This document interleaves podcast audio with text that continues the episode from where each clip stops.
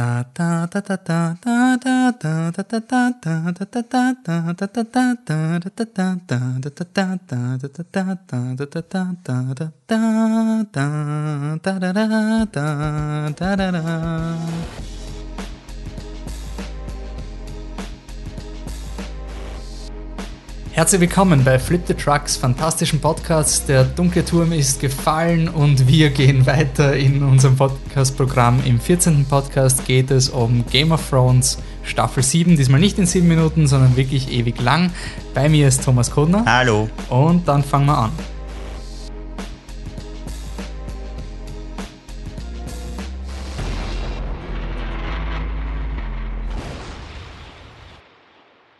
Ja, so, Thomas, wir sind jetzt raus aus der Stephen King-Welle, zumindest bis S kommt, ja. wird am Slash Film Festival starten. Das heißt, wir wissen schon, was vielleicht in Zukunft auf dem Programm steht. Mhm. Aber ganz ehrlich, ich glaube, S, da muss ich noch mal, da müssen wir noch viel recherchieren. Das wird kein aus der Hüfte geschossener Podcast nach dem Slash, sondern da wird viel Vorbereitung rein. Ich würde gerne das Buch noch mal lesen auch. Ja, ich, also behaltet das am Radar. Es könnte sein, dass der nächste fantastische Podcast sich direkt mit dem Slash Film Festival beschäftigt, weil es ja ein fantastischer Podcast ist. Und das ist aus, könnte aus dem Grund sein, weil ich wie jeder gute Autohändler einfach den Tacho ein bisschen zurückdrehen mhm. muss und verhindern muss, dass wir zu schnell auf 100 Folgen kommen, sonst geht sich das alles nicht aus. Wir haben was geplant für die 100. Folge und vielleicht müssen wir eine Folge unter einem anderen Titel. Also wenn dann plötzlich der Patrick redet beim fantastischen Podcast, dann wisst ihr, wieso das so eine Schiebung da ist. Aber wir sind jetzt bei Game of Thrones Staffel 7. Ähm, es ist vorbei. Es waren nur, nur sieben Folgen. Wenn man die Laufzeit hochskaliert, waren es acht Folgen. Ähm, bevor wir starten, möchten wir uns nochmal bedanken beim Feedback. Ihr habt für die ganze Staffel über mit uns ähm, sehr viel geredet. Sehr Danke. spannende Punkte, ja. Ich werde hin und wieder auf das eingehen, auch über die Staffel hinweg, was ihr gesagt habt. Ähm, keep the discussion going.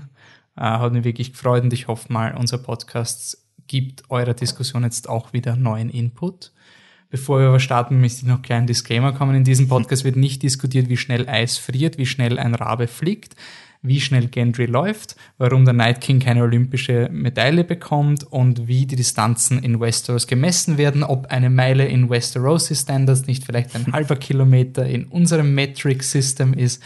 Das ist uns alles eigentlich relativ wurscht. Es sind sicher spannende Fragen, aber nicht hier. Nicht, nicht das richtige Setting. Ja, weil wir einfach gesagt haben, wir wollen die gesamte Staffel mal als Ganzes sehen. Wir wollen jetzt nicht die einzelnen Plotlines quasi Folge für Folge durchackern und wiederkäuen, sondern wir wollen da ein bisschen was Neues zur Diskussion bringen. Deswegen haben wir das in drei große Punkte gegliedert und dazwischen werden wir Ausflüge machen in was uns eben einfällt. Und Bevor wir starten, würde ich sagen, Tom, du hast noch nie, warst noch nicht am Mikro. Was ist dein Eindruck zur siebten Staffel? Zur gesamten Staffel. Hm. Ähm, ich kann nicht behaupten, dass ich mich nicht unterhalten gefühlt habe. Ich kann nicht behaupten, dass Game of Thrones nicht immer noch zum besten TV gehört. Wenn nicht sogar den TV irgendwie regiert gerade, mehr oder weniger berechtigt. Aber wie viele andere habe ich auch gefühlt, dass es nicht mehr das alte Game of Thrones ist, dass sich irgendwas maßgeblich verändert hat. Wir werden heute sicher viel darüber diskutieren, was sich so maßgeblich verändert hat. Und ja, für mich ist die ganze Staffel so ein bisschen dahin geplätschert, obwohl oder vielleicht weil so viel passiert ist. Und es ist garantiert nicht meine Lieblingsstaffel. Aber es ist nicht so, dass es mir nicht gefallen hat, sagen wir es so. Mhm. Ähm, ich würde der Bernhard auf Facebook auch geschrieben, er wird die Staffel weiter unten rein. Die ersten vier Folgen waren ganz gut, danach mhm. ist es ein bisschen bergab gegangen. Das würde ich quasi unterschreiben. Ähm, was ich auch in der Reaktivität von den Facebook-Kommentaren gemerkt habe. So die ersten paar Folgen hat es ein bisschen eine Reaktion gegeben. Ihr habt eh viel, ich will da jetzt nicht runterspielen, aber bei Folge 6 ist der Shitstorm losgegangen. Da hat man irgendwie gemerkt, okay, die Leute wollen da über was reden oder sowas. ähm, aber wir wollen hier konstruktiv bleiben. Wir wollen jetzt nicht nitpicken, sondern ja. wir wollen die Kritikpunkte ehrlich auf einem Story-Level aufarbeiten, schämen, wo man schämen muss, shame, loben, shame, wo man shame. loben soll. Weil ich würde schon sagen, eine, eine Staffel, die diese vierte Folge gehabt hat mit dieser Drachenattacke, Das ist, es hat mich sehr erinnert an Staffel 5, die ja bis zu dem Zeitpunkt die Worst Season Fs Mhm. war. Die hat halt auch Hard Home gehabt, was, wo sich so ziemlich alle einig sind, dass das eine der besten Folgen überhaupt in der Serie sind. Also Mhm. bei Game of Thrones, glaube ich, ist frustrierend, die Highs sind immer high und die Lows, die, die ärgern einen dann wirklich. Das ist einfach ärgerlich und Ja. dafür sind wir da. Aber vorher müssen wir uns selber schämen, bevor wir die Serie Oh ja. schämen. Wir haben ja groß gesagt, wir kennen uns aus, wir haben ja die ganze Staffel. Wir haben uns Und für Experten gehalten, ja. Jetzt haben wir, habt ihr den Beweis, dass wir nicht die Leaks gelesen haben, Ja, wirklich. von was ich, was ich übrigens überhaupt nichts halte. Also das will ich nur kurz anstellen, diese ganzen Leaks. Ich habe nichts gehalten von diesen ganzen YouTube-Channels, die so tun, als wären sie von selber auf die Ist das Theorien. passiert, wirklich? So oft. Also ähm, ich habe es eben im, in den Podcast nicht reingebracht, wenn man gedacht habe, es ist sicher ein Spoiler. Wir haben bei, der, bei unserer Frame-by-Frame-Analyse haben wir drüber geredet, es hat einen Shot gegeben im Trailer, wo der Jamie auf einer, einem Turm geht und man sieht einen grau-grünen Punkt rechts unten, der vielleicht ein Mensch sein könnte. Und in den Trailer-Analysen war so, ja, Jamie hat Highgarden erfolgreich eingenommen. By the way, Spoiler für alle Game of Thrones Folgen ever.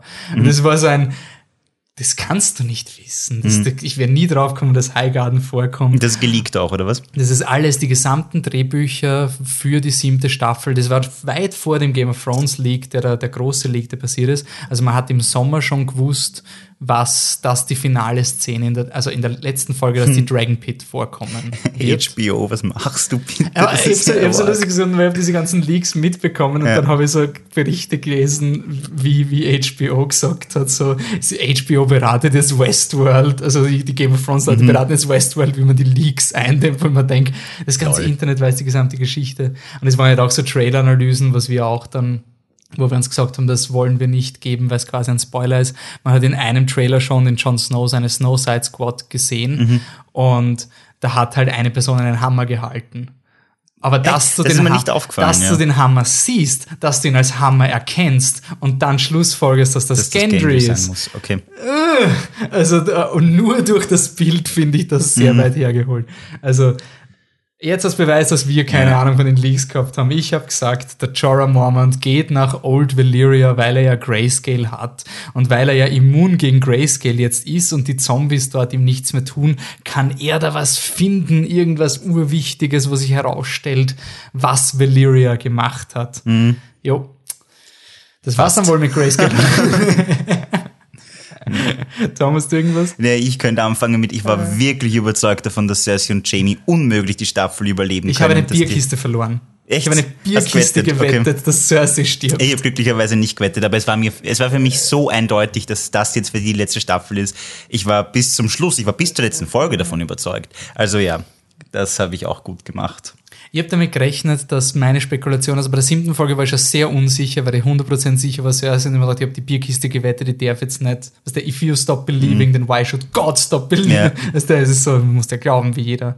Und ich habe mir gedacht, na, es passt schon die Dragon Pit und dann fackelt einfach ganz King's Landing ab und die letzte Folge ist eine lange Actionsequenz, wo King's Landing abfackelt und du hast einfach 50 Geil. Hauptcharaktere, die durch King's Landing. Wir kommen dann am Ende noch zu, zum wichtigsten, zur wichtigsten Spekulation, die noch vielleicht passieren könnte in Staffel 8. Game Ball 2019 Get Hype. Ähm, ich habe gesagt, Euron tötet einen Drachen, indem er ein Ah, Artefakt so aus cool Old gewesen. Valyria hat. Ja, Also so ich cool war gewesen. überzeugt, dass der Euron nicht durch, durch realistische Schlachten gewinnt, sondern also nicht durch echte Schiffe, Mhm. sondern dass er einfach drei Schiffchen hat und dann einen Strudel Fluch der Karibik-Style macht und alles zerstört. Hätte ich geliebt. Ähm, Bei mir ist natürlich Melisandre. Ich war so überzeugt davon, dass Melisandre, oder ich habe es zumindest gehofft, dass sie sagt, ja, äh, jetzt geht einmal runter vom Gas, beruhigt euch. Ich habe mich so dermaßen geirrt. Schaut, was man für Fehler machen kann. Nein, sie macht das genaue Gegenteil. Also das hat mich sehr überrascht. Ähm, wir haben gesagt, dass Jon Snow in den Norden geht, um Dragonglass zu finden, weil wir nicht gewusst haben, was der Grund sein könnte, Mhm. Dass die in den Norden irgendjemand nach Norden geht. Ja. Aber okay. Da hat es auch so Leute gegeben, die dann so, hey, was ist, wenn sie einen White fangen wollen, das Beweismittel, so, und in der Retrospektive denke ich mir, das war extrem akkurat für Mhm. eine Spekulation. Aber ich weiß von einer Person, mit der ich geschaut habe, da war ich wirklich serious beeindruckt von der Person.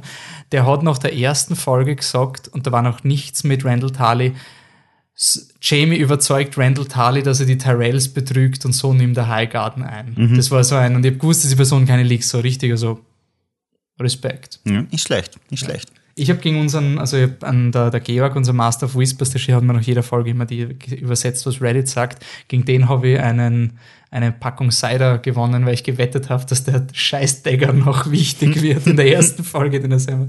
Okay, passt. Dann noch kurz, alles was nicht passiert ist, ist vorbei. What Mhm. happened, happened. The ink is dry. Highlights und Lowlights von Mhm. der Staffel. Beim Highlight tue ich mir insofern schwer, weil ich gern sagen würde, der Ice Dragon, weil ich das wirklich cool fand. Aber mein echtes Highlight, das wo ich mich am meisten gefreut habe über die Szene, die gerade passiert wird, das Cersei, äh, Cersei Tyrion Gespräch in der letzten Folge. Das war so oldschool Game of Thrones und Cersei habe ich überhaupt geliebt, die ganze Staffel und dieses Gespräch am Schluss war nochmal, das war, da hat mein Herz mitgeblutet und da war ich wieder voll in Game of Thrones Fieber. Ja, also mein Highlight war definitiv das Cersei Tyrion Gespräch in der letzten Folge. Okay. Mein Highlight, ich habe es ja schon erwähnt, war dieser extrem unepisch betitelte Loot Train Attack, wie es offiziell heißt. Ich finde Field of Fire ist eine coolere Beschreibung. Ähm, das war für mich das Maximum, was man irgendwie aus Game of Thrones Kämpfen rausholen kann, dass du einfach in der Folge sitzt und nicht weißt, auf welcher Seite du bist. Gerade beide Seiten, du hast es noch nie gehabt, dass du bei beiden Seiten dabei warst. Also, dass du, du ich meine, ja, die Wildlings, der Tormund war einem sympathisch, aber du warst trotzdem auf der Seite von Jon Snow, wie sie die Wall besiegt haben. Bei dem Battle of the Bastards hat es vielleicht ein paar Verrückte gegeben, die der Meinung waren, Ramsey ist eh Nee, nett. ernsthaft? Das kann ich mir nicht Nein, vorstellen. Ich kann es mir nicht vorstellen. Okay. Aber es war das erste Mal, dass Game of Thrones eine, diese Unfairness von so Kriegen gezeigt hat. So Mhm. richtig so, das sind, ich meine, ja, bei Blackwater ein bisschen, aber niemand hat Stannis gemacht. Mhm. Und Davos war zu früh, da war, da, da war Davos noch nicht so beliebt wie jetzt. Ich habe Davos damals schon gemacht, aber auf der anderen Seite war Tyrion und Tyrion, es hat natürlich. jeder noch zu Tyrion gehalten, inklusive mir tatsächlich. Plus, du hast halt, du hast schon bei Blackwater ein bisschen die Spannung gehabt, dass Tyrion für ein Arschloch kämpfen Mhm. muss. Das war schon spannend. Aber das, dieses Loot Train Attack war für mich einfach so geil, weil es einfach dieses, die Danny wird inszeniert wie die große Kriegerin aus ihren Shots und die Jamie Shots waren alle total desillusionierend. Also dieser Kontrast von Epic Fantasy Warfare zu dem Soldaten am Boden, der einfach sein Leben nicht mehr packt. Das habe ich super geil gefunden. Äh, Lowlight? Mein Lowlight ist äh, mehr, weniger eine Szene, eine konkrete, als eher ein Umstand, nämlich der, dass äh, beim Kampf Beyond the Wall gegen die White Walkers oder gegen die Whites alle Hauptfiguren überlebt haben. Und äh, wir so viele Nebenfiguren wirklich sterben haben gesehen auf erbärmlichste Weise und einfach die anderen alle geschützt waren. Und ich meine ja, der, der Forest of Mir, bitte. ist gestorben, aber nicht beim Kampf. Fan-Favorite Character wurde Der ist, genannt. der ist dort erfroren, aber den Kampf an sich haben alle überlebt. Das Wobei das habe ich dann schon wieder fast Game of Thrones gefunden, dass er eben einschläft das war und lustig. Das ja. Es war lustig, aber allein, äh, ich, ich habe nicht verstanden, warum die alle überleben. Warum da so viele Hauptfiguren nach hinten marschieren und dann alle wieder zurückkommen. Ich verstehe ihn Tormund nicht, ich verstehe nicht, was er da noch soll.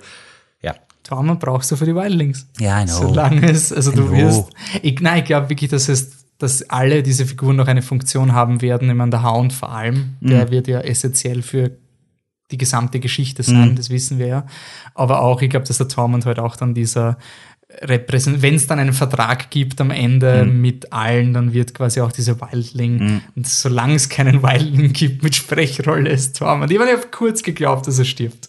Ich, ich habe auch damit gerechnet. ich finde es okay, dass, ich finde es okay, dass so viele überlebt haben und es hat mich viel geirrt und genervt, diese Staffel. Aber das ist irgendwas, das ist mir wirklich ins Auge gesprungen und in Erinnerung geblieben. Weil ich würde viel lieber sagen, dass John und Danny miteinander pudert haben, ist mein absolutes Lowlight, weil es aber es ist, war vorhersehbar und es macht so viel Sinn in der Story, dass es nicht mein Lowlight sein kann. Ich akzeptiere das voll. Während, dass die da alle, dass die gleiche Serie, die uns die Red Wedding zeigt hat, uns jetzt zeigt, dass da Tormund und John und Barrick und Gendry und die spazieren jetzt alle beyond the wall und dann kommen jetzt alle wieder zurück, obwohl es gegen tausend Milliarden What about Zombies gekämpft haben. What about Forrest? Er ist erfroren. Er ist einfach erfroren. character. Er ist erfroren. Warum konnte nicht Tormund von den Zombies hinuntergezogen werden in die Zombie-Menge statt dieser Person, die wir nie gesehen haben? Weißt, das ist, das verstehe, mag ich nicht. Gefällt mir nicht. Ah, ich habe hab ziemlich kämpfen müssen zwischen meinen Lowlights. Ähm, eines war, dass der Jamie nicht stirbt. Und das hat Das so viel Sinn arg. gemacht. Aber es hat auch Sinn gemacht, dass er nicht stirbt. Aber mir hat es eigentlich mehr deswegen geärgert, dass das halt einfach Game of Thrones war immer die Serie, die nie angedroht hat und dann nichts gemacht Mhm. hat. Das war immer das Gegenteil. Und nirgendwo ist es schlagender geworden als bei Theon. Mir, ich hasse die Szene so sehr. Das ist einfach wirklich, ich bin nicht ich bin kein Fan von diesen Internet-Übertreibungen mit Worst Fs und sonst irgendwas, aber das war die einzige. Ich bin ein Fan von Game of Thrones, ich kann mir alles in meinem Kopf irgendwie rechtfertigen.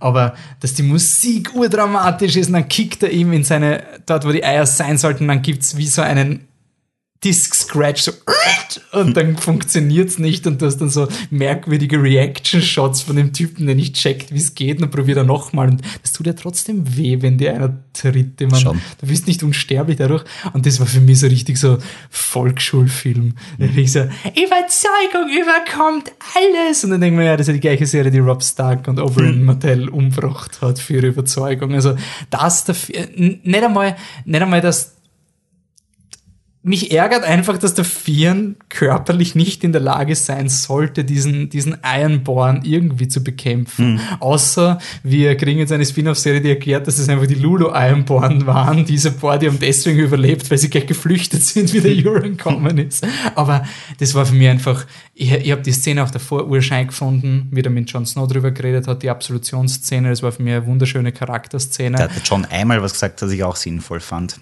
Und dass dann der Viren so richtig auf die Goschen fliegt, haben wir gedacht, oh, das ist wieder Game of Thrones, das mhm. ist wirklich super. Ich bin echt neugierig, ob sie jetzt quasi den diese Storyline komplett versauen werden mit einer heroischen Rettung von der Yara oder ob es ein Red Herring sein wird und der erfindet, dass die, er findet raus, dass die Yara eben, dass die Ironborn nicht auf ihrer Insel sind, weil der Euron halt gerade woanders ist.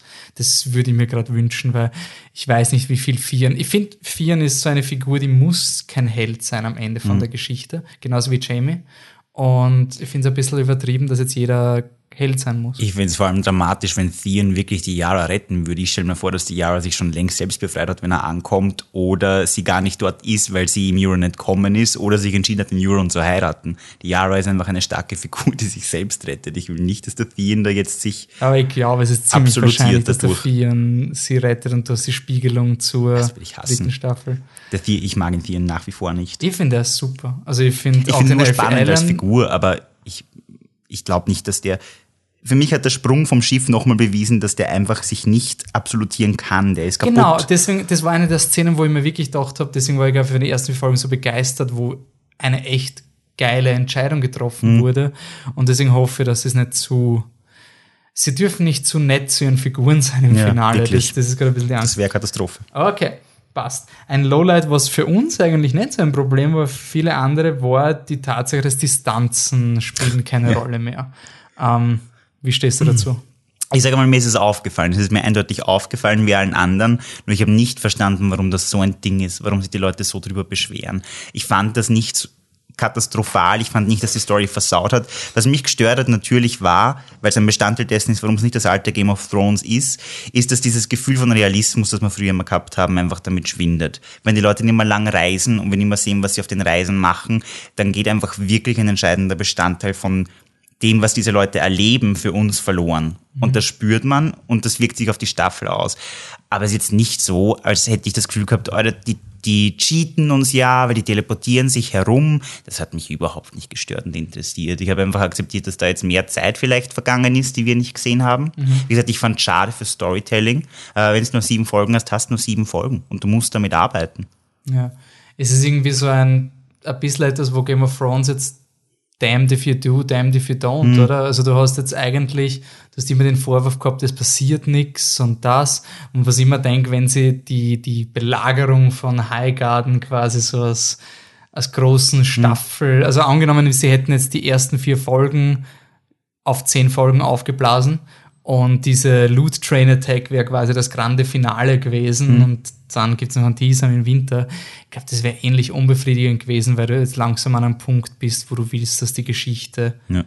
irgendwo hinläuft. Also ich, das ist, es ist wirklich schwierig, aber was ich immer denke, ist, dass jetzt einfach dieser Punkt erreicht ist, wo unsere Hauptfiguren nicht mehr ähm, nicht mehr Spielbälle sind. Mhm. Wenn du die Serie startest, du hast eigentlich Ausgeschlossene, du hast die Leute, die dann, äh, nimm Cersei. Ich hätte nie geglaubt, dass Cersei der große Player wird, mhm. die so. Und das waren jetzt alles quasi die, die ersten sechs Staffeln waren quasi dieses Hinführen auf die Tatsache, dass sie jetzt alle in Entscheidungspositionen sind. Jamie war zwar ein Commander in Staffel 1, aber er hat noch den Kevin und den Tywin gehabt und den Joffrey und die haben ihm alle reinscheißen mhm. können. Wenn der Jamie jetzt sagt, er geht nach High Garden, was soll passieren? Wer, wer soll ihn ihm in den Rücken fahren? Wenn der Jon Snow sagt, ich bin der King in the North, der gesamte North und der Vale mhm. steht hinter mir, wer soll ihm das Boot verweigern? Also das sind so Dinge. Und halt die einzige Figur, die du gehabt hast, war im Arya, mhm. die halt immer ein bisschen entführt worden ist von Brotherhood Without Banners und bla. Aber die ist jetzt auch auf einem Level, wo du, wo sie nicht mehr, wenn sie nicht will, flippen kann. Ja. Und ich glaube halt irgendwie, dass das halt eben dies, dieser Punkt ist, dass du dass du es jetzt beschleunigen kannst oder musst, weil die Figuren, die du siehst, die Entscheidungen treffen müssen und können. Du hast das eigentlich noch nie gehabt, also wenn du dir denkst, in der, in der Dragon Pit-Szene, jede dieser Figuren, Danny, John und Cersei, sind jetzt die echten Hauptdarsteller. Sie, sie werden nicht gesandt vom Joffrey, um mhm. mit dem Vieren über Ned Stark zu verhandeln quasi, sondern du hast die Mittelmänner alle ausgeschaltet mhm. und ich versuche mir das so zu rechtfertigen, dass die Serie heute uns jetzt einfach wirklich, es ist nicht unnötig, sondern die Serie hat uns jetzt jahrelang erklärt, warum die Figuren so sind, wie sie sind, damit wir jetzt endlich verstehen, wenn sie Regierungsentscheidungen treffen. Weil bis jetzt, ja, wir haben Robert Baratheon kennengelernt, aber seine Entscheidungen, wir haben ihn irgendwie als betrunkenen Typen gesehen, mhm. der was halt kleine Targaryen-Kinder umbringen wollte. Das haben wir halt hingenommen. Und, und der vor allem nicht merkt, dass sein Advisory Board ihn vielleicht ein bisschen bescheißt hin und wieder. Wir kennen jetzt alle Berater und die Entscheidungsträger. Mhm. Also schon ein Riesenunterschied. Und wir haben auch nie, also die ersten Staffeln, das ist immer der Vorteil, du hast immer nie gewusst, wer quasi jetzt woher genau. kommt, wer jetzt irgendeine Hintergrundgeschichte hat.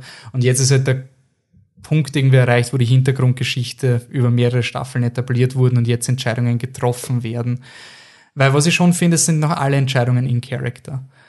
Also ich finde, es gibt jetzt keine grobe Entscheidung, wo ich sagen würde, es ist jetzt kein Under the Dome, wo sie sich schon mhm. 27 Mal betrogen haben und keiner weiß mehr, wem er eigentlich untersteht oder sowas? Naja, Daenerys verliebt sich vielleicht ein bisschen schnell neu, aber abgesehen davon ist wirklich alles sehr in Character. Ja. Eh, aber es ist jetzt nicht so, also zum Beispiel auch so Jamie, äh, Tyrion und Cersei zum Beispiel, ich sehe das jetzt nicht als so Telenovela, dass er, jetzt ist er gegen sie, jetzt ist er wieder für sie oder sonst ja. irgendwas, es ist schon irgendwie, es macht schon Sinn.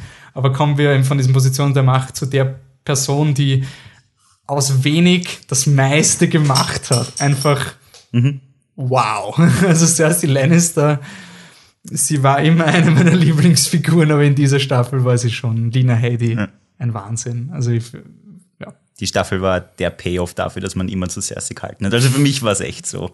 Ich habe mich schon so lange darauf gefreut, sie als Königin zu sehen. Eigentlich Staffel 1 tatsächlich. Spätestens das Gespräch mit dem Robert hat mich überzeugt davon, dass ich diese Figur mag, dass ich diese Figur nachvollziehen kann. Es gibt, glaube ich, nur ein ernsthaftes Gespräch zwischen den beiden unter Wo vier sie über Augen. reden. Genau. Also seit, das nicht im Buch war interessant. Ja, genau. Das habe ich auch sehr, da war ich fast traurig, wie ich das Buch dann endlich gelesen habe und das kam nie vor. Also Cersei mag ich seit Staffel 1 und ich bin dann einfach immer irgendwie auf ihrer Seite gewesen, jede Auseinandersetzung, weil ich einfach immer die Cersei gesehen habe, die wir jetzt in der letzten Folge nochmal gesehen haben. Die Cersei, die alles für die Leute macht, die sie liebt und die, die sie als zu ihr gehörig empfindet. Mhm. Sie trifft falsche Entscheidungen dabei, ja, aber sie trifft sie aus einem anderen Grund, als weil sie Macht haben will. Und alles, was die anderen immer gesehen haben, war diese machthungrige böse Hexe. Beziehungsweise ich finde es so spannend, dass ihr Machterhalt, wenn, also wenn du die Cersei jetzt als Mad King siehst, mhm. das, das ist für mich dieser große Payoff von Game of Thrones. Wir verstehen alles, wir verstehen, warum sie so grausam mhm. ist, weil sie hat einmal sie hat Fehler gemacht und dann war sowas wie dieser Walk of Shame. Mhm. Also sie hat gelitten, sie hat gemerkt, wie machtlos sie sein kann. Mhm. Ihre Kinder wurden, ich das war, ist ja immer noch dieses Trauma und das taugt mir, dass sie es bis jetzt durchzieht mit Tywin, was sie dem Tyrion vorwirft, mhm. dass durch Tywins Tod ihre Kinder verwundet wurden. Und ihr, ihr Macht, ihre Machtgier kommt halt aus dieser verwundbaren Frau, ja. die nicht weil sie eine Frau ist, Entschuldigung, das hat nichts mit Frau, Ja, sondern einfach ich. eine verwundbare Person, Genau. die, die alles dran setzen muss, nicht mehr verwundbar zu sein. Und damit ist es sehr ähnlich wie der Tyrion teilweise. Ich finde, sie, sie, hat sich wirklich extrem Ich ähnlich. finde auch, dass die nicht so unähnlich sind, ja. Und ich habe die Vergiftungsszene mit den Sand Snakes war für mich auch ein, eine der größten Szenen, weil hätte Joffrey das gemacht, dann wäre es halt grausam gewesen. Ramsey auch. Aber ich habe das 100% verstanden. Ich habe es nicht gut geheißen, aber ich verstehe ganz genau, wieso die Cersei das macht. Das war so grausam. Und wenn man denkt, dass sie in Staffel 5 sagt, dass ihr, ihr größtes Kindheitstrauma die Vorstellung eines Körpers ist, der langsam verrottet, was sie auch bei ihrer Tochter jetzt denkt, wenn die Marcella begraben wird und dann tut sie einer Mutter genau das an.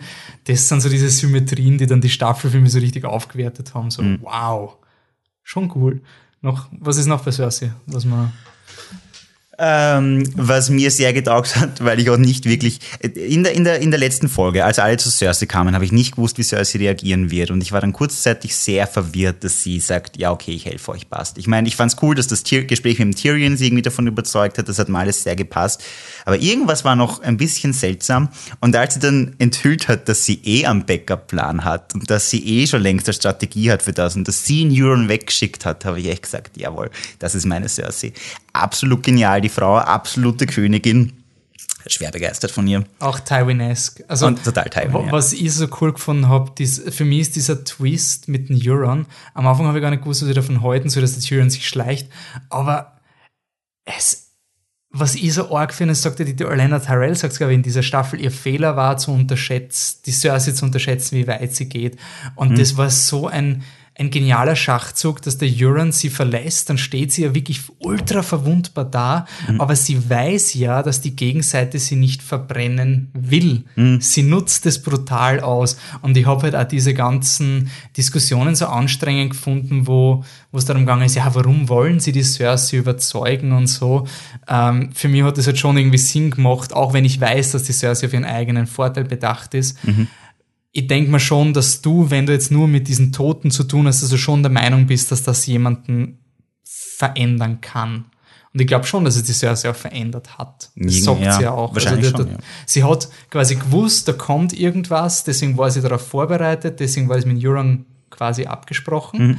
Ich habe es geil gefunden, dass sie original auf diesen, diesen Jon Snow Knebelvertrag hinaus wollte. Das hat ja wirklich Sinn gemacht, Mhm. dass sie das ausspürt und dass sie dann diesen Bluff wirklich mutig eigentlich durchgezogen hat, mit sie geht jetzt mit There's Nothing Else. Also, dass sie wirklich darauf spekuliert, dass die Danny und der Tyrion wirklich nicht King's Landing niederbrennen wollen. Das Einzige, was ich gehofft hätte, wäre, dass die Cersei sagt, ich habe eigentlich geglaubt, das läuft darauf hinaus, die Cersei hat keine Waffen mehr und sie sagt, wenn er einen Fuß in King's Landing reinsetzt, fackel ich King's Landing ab mit Wildfire und du bist dann die Königin, die King's Landing das wär cool niedergebrannt hätte. Vielleicht macht sie das noch.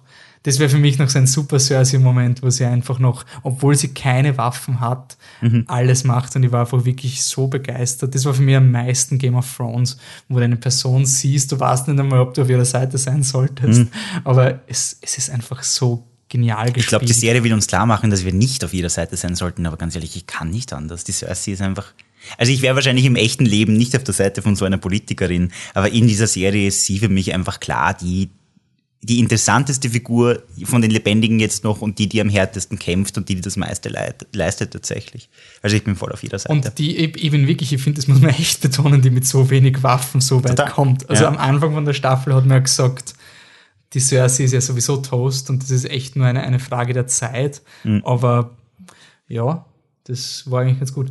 Ähm, Euron, ganz kurz noch. Das Sub, Subplot von der Cersei. Beim Euron tue ich mir extrem schwer. Beim Euron stört mich verschiedenstes. Mich stört am meisten, ähm, eben weil wir jetzt die anderen Figuren alle so gut kennen und weil sie so lange etabliert worden sind und weil du echt bei Game of Thrones die Situation hast, dass kein Bösewicht wirklich ein Bösewicht ist und alle sind ambivalent und bei allen siehst du gute und schlechte Seiten. Der Euron ist einfach ein gestörter Psychopath, der in Staffel irgendwas aus dem Left Field daherkommen ist und jetzt Scheiße baut und egal was er macht, er kann es allen nur versauen. Und du verstehst seine Motivation nicht und wahrscheinlich hat er auch gar keine rationale Motivation und alle finden das urlustig. Er ist dieser Comic Relief Villain, der halt gestört ist, aber sympathischer als der Joffrey und er macht einfach orge Sachen. Und sowas ist für mich nicht typisch Game of Thrones und ich weiß auch nicht, worauf das hinauslaufen soll. Ich glaube ihm nicht, dass er einfach nur ein Handlanger von der Cersei ist, weil das will er sich nicht gefallen lassen. Das heißt, er wird in Staffel 8 wahrscheinlich irgendwas Relevantes machen in irgendeiner Form. Und dafür ist er mal zu spät kommen und hat zu, wenig, zu wenige Dimensionen im Vergleich zu den anderen Figuren. Mhm. Und das regt mich furchtbar auf an Euron und ich bin definitiv kein Euron-Fan. Und ich hätte mir eigentlich gewünscht, dass das schnell abgehandelt wird, aber leider nein. Ja, ich war eigentlich sehr begeistert von ihm. Mhm. Ich finde, der Pilo Asbeck hat, war einfach, dass der so aus dem Nicht so viel rausholen kann mhm. in seiner Performance. Er war ja wirklich cool und war einfach bedrohlich. Ich habe ihn wirklich super bedrohlich inszeniert gefunden. Mhm. Einfach so, er hat sein Schiff wirklich gleich mal in dieser zweiten Folge in der Schlachtsequenz gezeigt. Er hat quasi seine, seine Features, seine Orgen-Gefolgsmänner. Mhm. Für mich war es einfach wichtig, dass halt diese Ironborns irgendwann mal auch einen Payoff haben, außer wir grundeln herum. Also diese Prämisse von, die Ironborns sind diese ultra geile Seeflotte. Das hat halt irgendwie ich weiß nicht, wieso der Balon Greyjoy jemals auf die Idee gekommen ist, wir, wir attackieren das Land und halten Burgen, wenn unsere eigentliche Schlagkraftschiffe mhm. sind. Das ist so un unsagbar dumm. Und dass da jetzt quasi der, der, der Trump kommt und sagt, make great choice great again. Ja, das habe ich noch gar nicht und, gesehen. Ich meine, die Great Choice sind einfach diese fucking Klingonen und das war wirklich, wir haben die letzte Folge geschaut mit Vieren oder Vieren dem Greyjoy in die Goschen, dem anderen Greyjoy in die Goschen haut, dem Ironborn. Und dann so, for Yara. Und wir sitzen alle und sagen so, fuck Greyjoys, das sind so eine, so eine scheiß Rasse. Und, nicht Rasse, also Haus. Ja, grindig sind sie irgendwie. Es ist einfach nur diese blöden Klingonen mit ihrem, Scheiß, oh, wir wollen erobern und bla. Und ich finde halt irgendwie, dass, dass dieses unattraktive Volk jetzt einen adäquaten Repräsentator hat, finde ich eigentlich gut. Dass du halt irgendwie sagst. Adäquat, er ist ein super sexy Rockstar. Ja, aber er, er, baut Scheiß, er ist, er ist extrem ruchlos, er ja. ist grausam, er, er interessiert sich nur für Conquest. Er ist halt wirklich dieser Warrior-Type. Mhm. Und das finde ich voll okay. Aber man könnte schon den Case machen, dass, dass der Euron hauptsächlich reingeschrieben wurde für Plot-Wichtigkeit. Aber ich finde, er war schon notwendig für Balancing. Also mhm. er war wirklich notwendig, um der Cersei eine, eine militärische Logik zu geben. Er war ein Tool für Cersei und das finde ich auch gut, nur ich fürchte, er könnte ihr echt zum Verhängnis werden, wenn es sich zu sehr darauf verlässt. Und gerade, dass sie jetzt ihren Backup-Plan auf dem Euron stützt, beunruhigt mich, weil das ist schon wieder so. Aber er kommt mit den Olifanten. Er kommt mit den Olifanten. Game of Thrones wird Olifanten haben. Die werden dann gegen die Zombie-Mammuts kämpfen. Vor ah, Game Ball, das ist die Vorband. Mhm. Und Nein, ich, ich hoffe nur, dass, also ich hätte Euron, und das ist aber, da spricht der Buchleser aus mir, ich sehe in Euron diesen Todesjunkie. Mhm.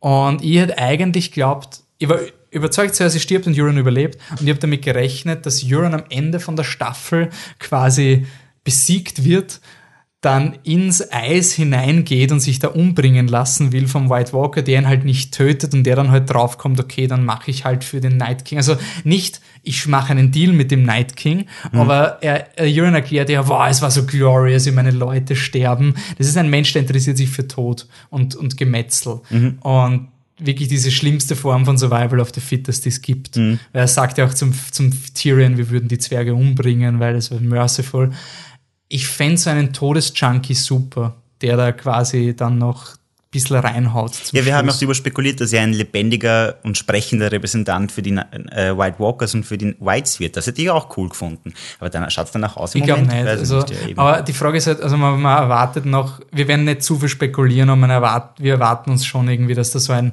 durch die Doppeldeutigkeit von I want to marry the most beautiful woman in the world, dass er die ganze Zeit Danny beeindrucken will, indem er ihre Armee zerstört, ja. so Arschloch-Bully-mäßig. Boy.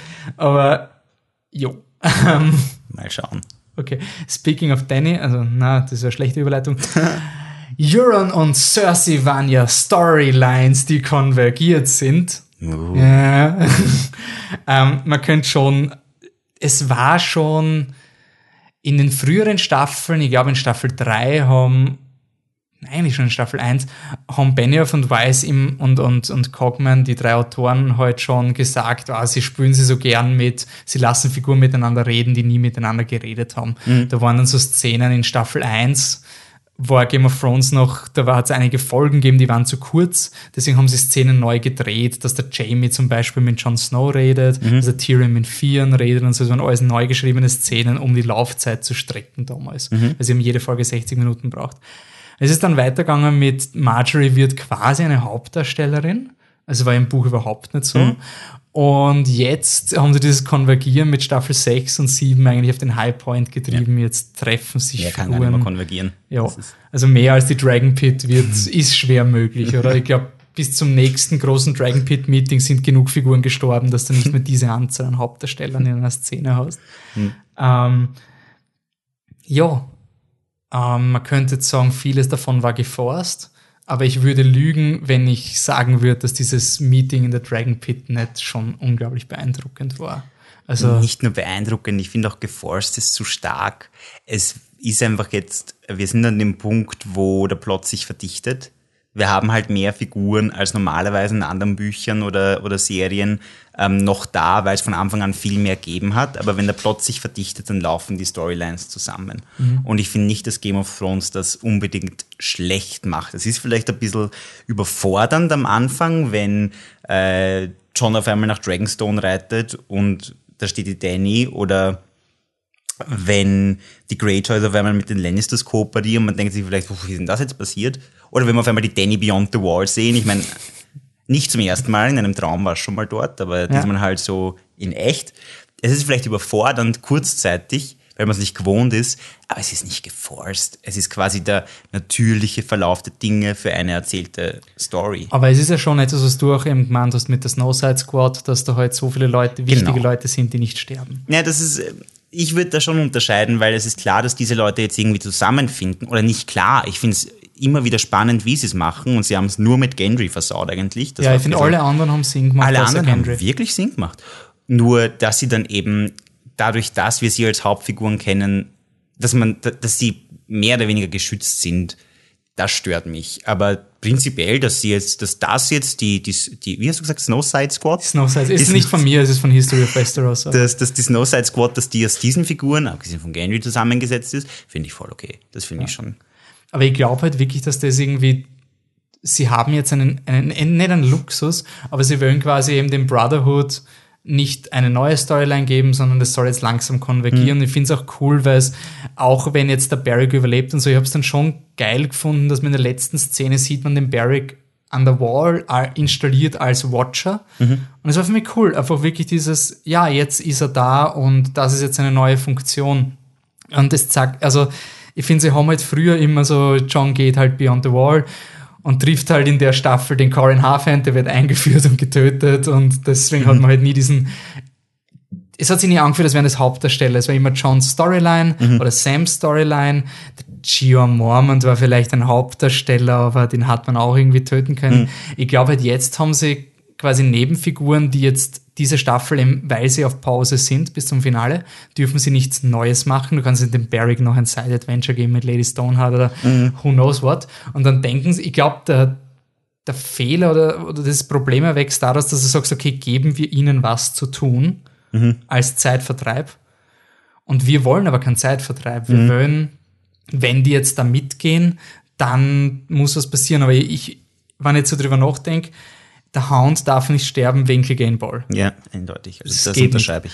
Ähm, ich weiß bei Barrick nicht, was seine Aufgabe fraglich, ist. ja. Das ist wirklich fraglich, ob sie noch was rausholen, aber sie haben es zweimal in der Staffel angekündigt und ich hoffe, dass er mehr macht als, oh nein, die Autoren schreiben jetzt, dass Jon Snow in Gefahr ist und jetzt rette ich ihn, weil Jon Snow ist der Destiny Warrior und das war mein Destiny. Mhm. Also ich will nicht, dass die sechsfache Wiedergeburt von Barrick Dondarrion, äh, doch er ist sein siebtes Leben und er ist sechsmal wieder, ja. Irgendwie Sinn. so. Ja, beim ersten Leben muss man nicht sterben dafür. Ja. Ähm, ich will nicht, dass das dann auf sowas hinausläuft. Das ist der Plan vom Lord of Light, weil er hat genau gewusst, dass in dem Moment fünf Zombies mehr kommen und deswegen hat er den Barrick schon mehrere Staffeln hinweg wiederbelebt, damit er genau an dem Zeitpunkt. Das hätte ich auch scheiße gefunden in der sechsten Folge. Also wenn der Barrick deswegen stirbt, weil er den Jon Snow befreien muss und das wäre dann sein Payoff. Es kann auch immer passieren, dass ich auf die Goschen fliege in Staffel 8 und genau das passiert. Aber ich fand das, ich verstehe wirklich, wa- was das Problem an dieser Snowside Squad für die Zuschauer und für die Autoren war. Und ich verstehe aber trotzdem, dass du dieses, dieses Verlangen hast, einfach wirklich zu zeigen. Und das hat mir an dieser sechsten Worst-Folge ever extrem gefallen, dass du wirklich, dass sich Zeit genommen haben, dass alle Figuren miteinander reden. Mhm.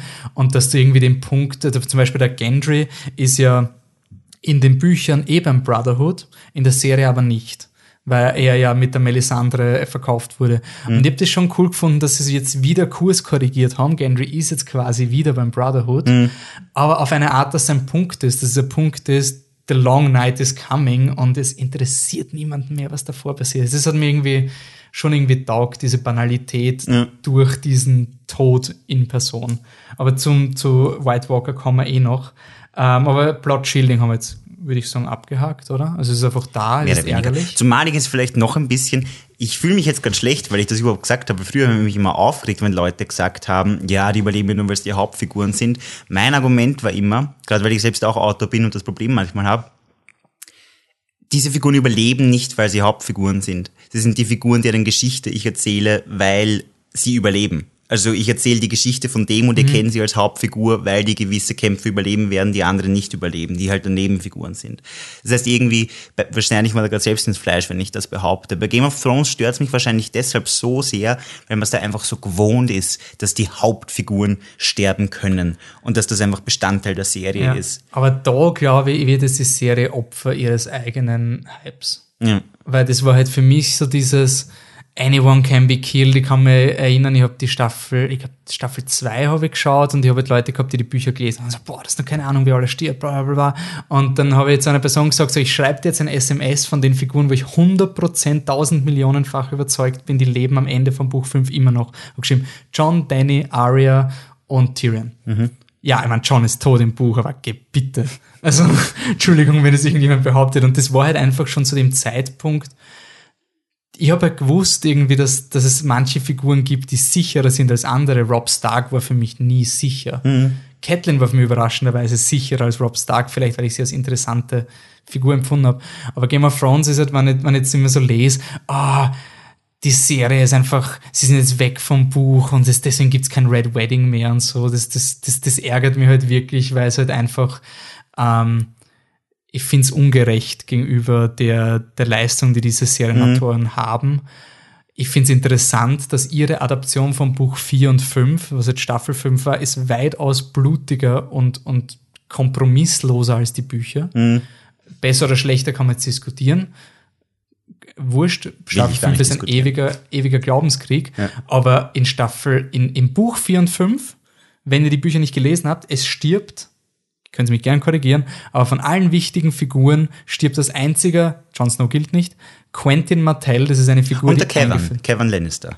Stimmt, Kevin Lannister stirbt. Mhm. Holy shit, Major. Das ist ja Forest of Mir Level von, von Majorness. Ich meine, ich war immer ein Kevin-Fan, aber nicht, weil er jetzt so wichtig war in der Geschichte. Und Pycelle. Okay.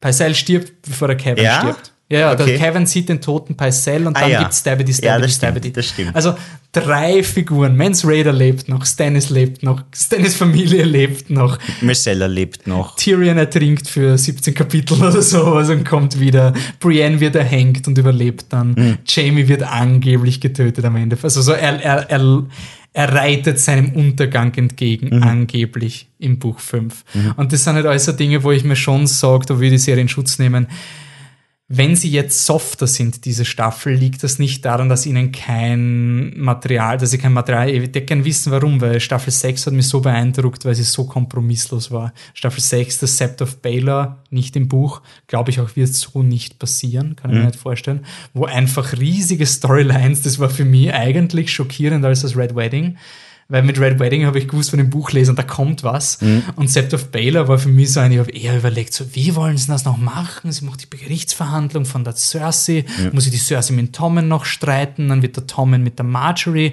und die Marjorie wird vielleicht nach Highgarden flüchten. Nein, boom. nein, bum, bum. Alles weg. So gut, ja. Hat mir echt gefallen vielleicht war wirklich dieses Sept of Baylor, die, das waren vielleicht wirklich die letzten großen Red Herrings, die sie noch gehabt haben. Mhm. Unter Anführungszeichen Red Herring. Aber die Figuren, die jetzt wertlos sind fürs Endgame. Und jetzt hast du nur mehr Endgame-Figuren. Vielleicht ist das das Problem. Mhm. Aber ich finde schon, dass du jetzt an dieser siebten Staffel sehr siehst, was das Problem für dies, fürs, fürs Buch ist. Also wenn ihr euch über Distanzen beschwert, genau damit wrestelt, glaube ich, George R. R. Martin, dass du das irgendwie alles plausibel machst, wie du jetzt diese riesige Welt, die du über fünf Bücher beschrieben hast, viel Spaß, wenn er die Dragon Pit einfädeln will, wenn es Mhm. sowas gibt.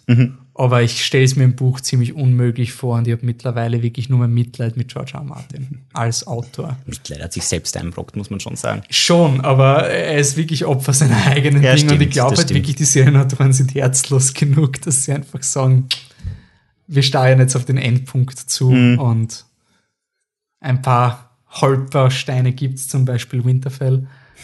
Ey. Ja, Na, Winterfell. Reden wir jetzt schon über Winterfell? ich glaube schon, außer du willst noch was zur Adaption und Plot-Shielding sagen. Na, das passt schon, das kommt eh noch weiterhin. Win fang du mit Winterfell an, weil ich fand's nicht. Ich, fand, ich habe fand's- viel geredet, sag mir du positiv. Okay. Ja, gut, ich kann Positives über Winterfell erwähnen. Ähm, ich fand Winterfell schön. Ich war definitiv, obwohl ich kein Stark-Fan bin, ich fand die Reunions schön. Ich fand, Ja. das haben wir uns verdient, quasi als Zuschauer. Es ist Fanservice, es war sehr viel Fanservice, die Staffel, aber es ist okay, dass jetzt Fanservice kommt ein bisschen vor dem Grande Finale. Es ist okay, dass die Figuren ein bisschen herumgeschoben werden und solche Sachen wie Reunions passieren können. Ich war gern zurück in Winterfell. Ich fand die Sansa cool in Winterfell, auch wenn ich damit gerechnet habe, dass sie jetzt einmal sagt, oder lasst mich in Ruhe. Ich fand es okay, dass sie jetzt Lady of Winterfell ist und das cool fand. Das passt auch zu ihr. Ähm ich weiß nicht, was ich von Bran halten soll, aber ähm, ja. The Three-Eyed Raven. I don't know what that means. Da war sehr urlustig übrigens. Ich habe es auch gut gefunden. Eine Folge. It's very difficult to explain. Letzte Folge beim Sam. I can see the past and the present and everything. Also ist ja nicht so schwer, wieso sagst du das Sansa nicht? Ja. Und ja, na, insgesamt muss ich zu Winterfell sagen, ich habe die Zeit dort sehr genossen. Ja, für mich war es. Ah, das ist immer das Problem mit langfristigen Geschichten. Und ich glaube, das ist auch immer der Grund, warum ich eine Game of Thrones Staffel immer gerne dann nochmal auf einmal schaue, nachdem sie kommt. Weil wir schauen, je, keine andere Serie wird so unter die Lupe genommen wie Game of Thrones. Ich wüsste nichts. Ich wüsste keine Geschichte, die den Leuten so wichtig ist, dass du all, also wo so viele Leute so viel mitreden. Better Call Saul, es gibt Serien, die sind qualitativ besser in manchen Aspekten, Better Call Saul, aber ich würde nie jede Woche spekulieren. Wie es bei Better Call Saul. Also ich spekulieren gehört zu Game of Thrones, dann hast du diesen Frust, jede Woche zimmerst du dir eine Erklärung zusammen, warum es Sinn macht, wart's nächste Woche, wird's über den Haufen geworfen, ist ganz was anderes. Und dann kommst du halt auf diesen, oh, alles ist sinnlos, Trott. Wenn ich die ganze Winterfell-Folge jetzt in einem schaue, es macht Sinn. Also es gibt jetzt, ich meine, ich, mich, für mich hat schon vorher Sinn gemacht. Es ist nicht so, dass ich sage, es ist irgendwie sinnlos. Ich habe halt wirklich nur Angst, dass das jetzt einfach ein Konflikt zwischen den Stark-Kindern war, der nie wieder wichtig ist. Und ich hätte spannender gefunden zu sagen, ich finde Arya ist ein scheiß Charakter. Ich finde sie ist eine unglaubliche, beschissene Figur. Ich mag sie. Sie war in Staffel 1 einer meiner Lieblingsfavorites. Und hat sich auch damals, jeder, Staffel 2 war es noch cool, Staffel 3 war okay, mit Hound ist dann besser worden, Staffel 5 war hm, Staffel 6 war hm, und Staffel 7 ist einfach nur mehr geh weg, geh weg. Also Mhm. sie hätte vom Wolf gefressen werden können, das wäre für mich eine sinnvolle Geschichte gewesen, weil es einfach gezeigt hätte, dass sie nicht mehr ein Stark ist und das Direwolf-Sigil ihres Hauses erkennt sie nicht mehr und das ist ein bittersweet Ending für diese sinnlose Mhm. Geschichte. Ähm, und deswegen habe ich es sehr spannend gefunden, dass du die Stark-Geschwister aus philosophischen Gegenpole aufbaust. Weil ich einfach schon der Meinung bin, ich weiß nicht warum, aber es gibt sehr viel Hass auf Sansa im Internet. Das verstehe Und ich auch generell nicht, auch, ja. bei Mitarbeitern von mir. Das mag ich überhaupt nicht. Aber sie ist eine Bitch und sonst irgendwas so. Naja, sie hat letzte Staffel die Schlacht eigentlich gewonnen Hm. und sie hat ihre Ressource nicht dem Idioten gegeben, von dem sie nicht geglaubt hat, dass er taktisch die richtige Entscheidung trifft, was auch gestimmt hat. Hm. Also für mich hat Sansa alles richtig gemacht. Sie ist vielleicht skrupellos. Alles richtige System. Ich sage mal, was sie alles überlebt hat Ja. und trotzdem auf der anderen Seite als halbwegs stabiler Mensch Ja. rauskommen ist, ist einfach beeindruckend. Also ich finde sie ist sehr spannend, sie ist eine meiner Lieblingsfiguren, Ja, sie weil ist- sie einfach wirklich vielschichtig ist. sie ist meine Stark, also sie ist die einzige Stark, die ich wirklich gut finde. Ja, weil Jon Snow ein Targaryen ist, ja. Okay, sie ist die einzige zu Staffel, Staffel 1 Stark, die ich in Ordnung finde. Ich mag John. Ich weiß echt nicht warum. ähm, auf jeden Fall habe ich das spannend gefunden, dass endlich, endlich nach dieser Zeitverschwendung, die Arya ist, endlich gezeigt wird, dass sie keinen Tau von irgendwas hat und dass sie das Game nicht checkt. Also wie sie sagt, ja, wieso bringen wir nicht einfach die Bannermen um, die, die nicht auf unserer Seite sind? Man dachte, yes, das ist einfach, es zeigt unterschiedliche Mindsets und es machte sogar Sinn, dass Arya blöd ist. Für mich war das nicht blöd, für mich war das Arya aus dem Ding. Und dass dann so voll Bestie aufgelöst wird und ich meine, der Bernhard hat auf Facebook geschrieben, ja, es zeigt ja, dass das nicht so positiv ist, weil sie zitieren Ned Stark, aber the man who passes the sentence shall swing the sword und sie haben ja, sie hatte nicht das Sword geswungen, so, ah, come on, das ist nicht der Punkt von der Szene. Also für mich ist der Punkt, dass man passes the sentence and swings the sword, sie machen es gemeinsam und sind damit beide wie Ned Stark. Für mich ist das keine Kritik an Arya und Sansa. Diese Szene war so positiv. Und ich weiß nicht, warum es mich so stört, weil im Endeffekt finde ich sogar eine extrem schöne Symmetrie, dass du Littlefinger genauso besiegst wie Ned Stark in Staffel 1. Das finde ich eine, wenn man sich die Szene anschaut, in Folge 7 war das, glaube ich, wo Littlefinger sagt, I told you not to trust me, ist genau die Szene. Eine Figur kommt in den Thronsaal, spricht mit dem Regenten, glaubt sie, eine andere Person glaubt, sie ist in charge. Und plötzlich ändert sich das Kräfteverhältnis und Littlefinger wird metaphorisch und physisch durch seine eigenen Waffen besiegt. Ich finde das wunderschön. Den Weg dorthin finde ich ein bisschen gezwungen. Ja, die Arya San der Arya Sansa Konflikt war im Endeffekt ein langer, langer Fake Suspense, Ja. wenn das jetzt wirklich so endet.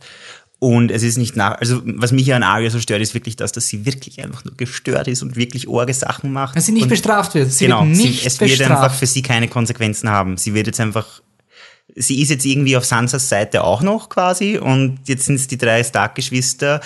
Wobei sehr interessant ist, dass der Bran nicht mehr der Bran ist, die Arya nicht mehr die Arya, sondern der Three-Eyed Raven und No One. Und jetzt sind es zusammen mit der Sansa die drei Stark-Geschwister. Ich weiß nicht, ob es so wirklich so ist, wie es jetzt gerade wirkt. Ja. Ich glaube es ihnen eh noch nicht Ich ganz. habe mir gedacht, es wäre so ein schöner Punkt, so vom, vom, vom Storytelling her, wenn du eine Figur hast, die andere Personen imitieren kann und keine Empathie hat. Das Hm. finde ich so spannend von der, von der Gegenüberstellung von externer Konflikt, interner Konflikt. Das hätte ich so spannend gefunden und dann dieses, es- was, so- wie heißt Smug auf Deutsch? Selbstgefällig? Dieser Hm. selbstgefällige Grinser von der Maisie Williams. Vielleicht auch, weil die Maisie Williams die schwächste von den Stark-Schauspielern ist. also schauspielerisch Ich meinst finde sie ist echt nicht so toll. Sie war als Kind, war sie eigentlich echt gut. Ich finde Game of Thrones hat eigentlich alles richtig gemacht mit den Kinderschauspielern.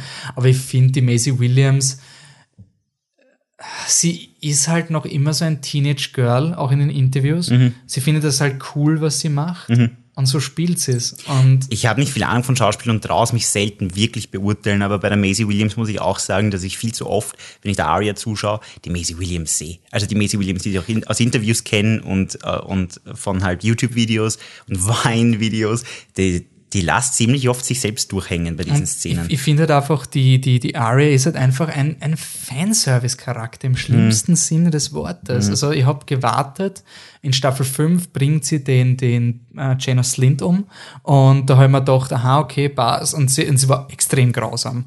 Also es war wirklich eine grausame Szene und sie haben auch in den Behind the Scenes, haben Benioff und Weiss gesagt, dass man da wirklich bedenken sollte, das ist ein Teenage Girl und das ist total arg eigentlich und das, das Gleiche haben sie beim Frey gesagt. War das der Jaina Slint? War das nicht der Na, sorry, nicht der Jaina Slint, der, der, der, der, der Marin Trent. Genau. Marin fucking Trent. ähm, da, und auch beim Walter Frey haben sie gesagt, dass man sich, also in den Behind the Scenes, dass man sich Sorgen machen sollte um die Aria. Also die Autoren haben anerkannt, das könnte ein Konflikt sein, aber sie haben mir noch nichts geliefert, wo ich Hinweise hätte. Außer halt, ich meine, ich habe die Frey-Szene auch nicht geil gefunden, ich habe das ziemlich schockierend gefunden, aber anscheinend lieben das auch alle Leute. Ähm, für mich ist die Aria halt eine Figur, die wird, fürchte ich, nicht draufzahlen. Und glaub, weiß nicht, ob du da anders. Nein, ich, ich befürchte, ich fürchte mich sogar, dass irgendwie Nymeria hält nicht mehr zu, ihr ihre Strafe ist oder irgendwie so. Also, Boah, burn! ich, weil, ich weiß auch nicht, ich will ja auch gar nicht wirklich, dass der Konflikt zu org wird und dass der Arya, dass Arya Sansa dann so org wird, wie Jamie Cersei sein wird im Endeffekt. Ich will sie irgendwo gar nicht. Na, aber ich hätte es so spannend gefunden, wenn sie getrennte Wege gehen. Ja, zum Beispiel, getrennte sagen, Wege gehen wäre eine Möglichkeit. Ich, ich habe eigentlich geglaubt, es wird so, und vielleicht wäre es dann nicht so befriedigend gewesen für Littlefinger, aber ich habe mir gedacht, dass die Arya den Littlefinger umbringen wird, weil es quasi, sie kann ihrer Schwester nicht helfen, sie kann ihre Schwester aber nicht umbringen, deswegen hilft sie ihrer Schwester auf die Art, wie sie kennt. Und in ihrer perversen Arya-Welt macht das sogar irgendwie Sinn. Das, ich hätte alles okay gefunden, aber dass das dann so ein Happy Peppy, wir vereinen uns und ich wette, es hat keine Konsequenzen, dass sie gestritten haben. Also selbst wenn man sagt, ähm, bis zu dem Moment, wo die Sansa die Faces von der Arya sieht und da diese kurze Spannung kommt, bis zu dem Moment sind sie gegeneinander mhm. und in der nächsten Folge, wo sie mit Littlefinger unterwegs ist, ist die Sansa schon, sie vertraut der Arya. Mhm. Selbst das ist dann interessant für diese Staffel und ich finde den Konflikt noch immer spannend. Ich bin auch der Meinung, dass die Arya in ihrem Weltbild 100% recht hat, wenn sie mhm. sagt, Sansa hat nichts gemacht, um Ned Stark zu helfen. Sie, ja, sie hat geschrien und geplärt, aber sie hat sie hat es verschuldet, dass Ned Stark stirbt. Sie war ein Kind, ich will die Sansa jetzt nicht kritisieren, aber aus Arias Welt macht es so Sinn. Ich habe das so spannend gefunden. Und dass das dann einfach geopfert wird für... Zumal die Sansa schwer sagen kann, ich war ein Kind, wenn es mit der Arya spricht. Die genau, und das macht, das macht es ja so spannend. Dieses Game of Thrones ist ein Blickpunkt, wo ja. man... Äh, ah, und das so das, und eigentlich ist er Storytelling der Grund dafür ist, dass sie einfach den Littlefinger-Twist kaschieren wollten, oder? Mhm. Sie wollten das so überspitzen und es hat ja auch funktioniert. Hm. Also ich, wärst du darauf gekommen, dass sie den Littlefinger. Was, das habe ich gewusst, dass sie den Littlefinger playen. Wirklich? Also damit, davon bin ich fix ausgegangen, schon in der Szene, wo die Sansa mit dem Littlefinger spricht, haben nämlich die anderen, mit denen ich geschaut habe, gesagt, es kann ja nicht sein, dass die jetzt immer noch gegen die Arya ist. Und ich gesagt, Leute, beruhigt sich, die play den Littlefinger gerade. Keine Sorge. Ich finde nicht, dass es visuell wirklich angedeutet war, aber es war für mich so der logische nächste Schritt wirklich? nach der vorherigen Folge, ja. Wirklich? Ja, ja, davon war ich überzeugt. Also warte mal kurz, in welcher Folge, von welcher Folge reden wir jetzt? Äh, Littlefinger ist gestorben in der letzten Folge, in der, ja. Folge, in der, von der letzten halt. Ab dem Moment. Okay, nein, nein, bis dahin. Also bis dahin äh, habe ich erwartet, dass es darauf hinausläuft, dass der Littlefinger diese Staffel hoffentlich endlich sterben wird, weil der war schon komplett überflüssig, die letzte Staffel. Mhm. Wie, ich, wie er stirbt, habe ich nicht genau gewusst. Dass Arya und Sansa sich gegen ihn vereinen wird, es war schon, also irgendwo was, ich weiß nicht, ob ich es wirklich erwartet habe, aber dass es darauf hinauslaufen könnte. Sansa passes the sentence and Arya swings ja, the sword. Ja, das, ich hätte geglaubt, aber das war am Anfang, ich weiß nicht, ob es im Podcast haben, wir haben, glaube ich, sogar darüber spekuliert, dass genau Möglich. so passieren ja. wird. Aber nicht, das hätte ich vor der Staffel gesagt, nicht während der Staffel. Das so. war für mich so ein, okay, okay. es läuft auf diesen Saria-Sansa-Konflikt hinaus. Mhm. Und da kann man jetzt halt drüber diskutieren, ob das quasi TV-Storytelling ist, dass uns wichtige Informationen unterschlagen werden, wie zum mhm. Beispiel die Tatsache, dass die Sansa halt ihre Meinung ändert, mhm. offscreen. Oh. Ja, nicht offscreen die Arya gibt ihr den Dagger. Dagger, genau. Das ist ja quasi der Vertrauensding und danach ja. redet sie mit Littlefinger. Aber es ist trotzdem ein bisschen ein Trick, ist schon da. Ich würde es nicht als Trick, vielleicht ist es wirkt wie ein Trick. Ich glaube nicht, dass das ein Trick ist. Was Game of Thrones einfach ausnutzen kann auch und darf. Also erstens mal im Vergleich, im Vergleich zu den Büchern schon allein, wir haben keinen Einblick in die Gedankenwelt dieser Figuren, das heißt bestimmte Sachen sind uns immer verborgen. In den mhm. Büchern haben wir innere Monologe, in der Serie notwendigerweise nicht. Das zweite ist, es hat ganz viele verschiedene Perspektiven und die Perspektiven müssen nicht chronologisch erzählt werden oder müssen zumindest nicht aneinander anschließen. Wenn du jetzt bei der Sansa bist und dann in der nächsten Folge wieder bei der Sansa, muss das nicht gleich die nächste Szene sein. Und das auszunutzen für Storytelling und uns dadurch bestimmte Informationen nicht zu übermitteln, ist einfach kein Trick, sondern Storytelling. Das ist ein Stilmittel. Mhm. Ich finde das vollkommen in Ordnung. Okay.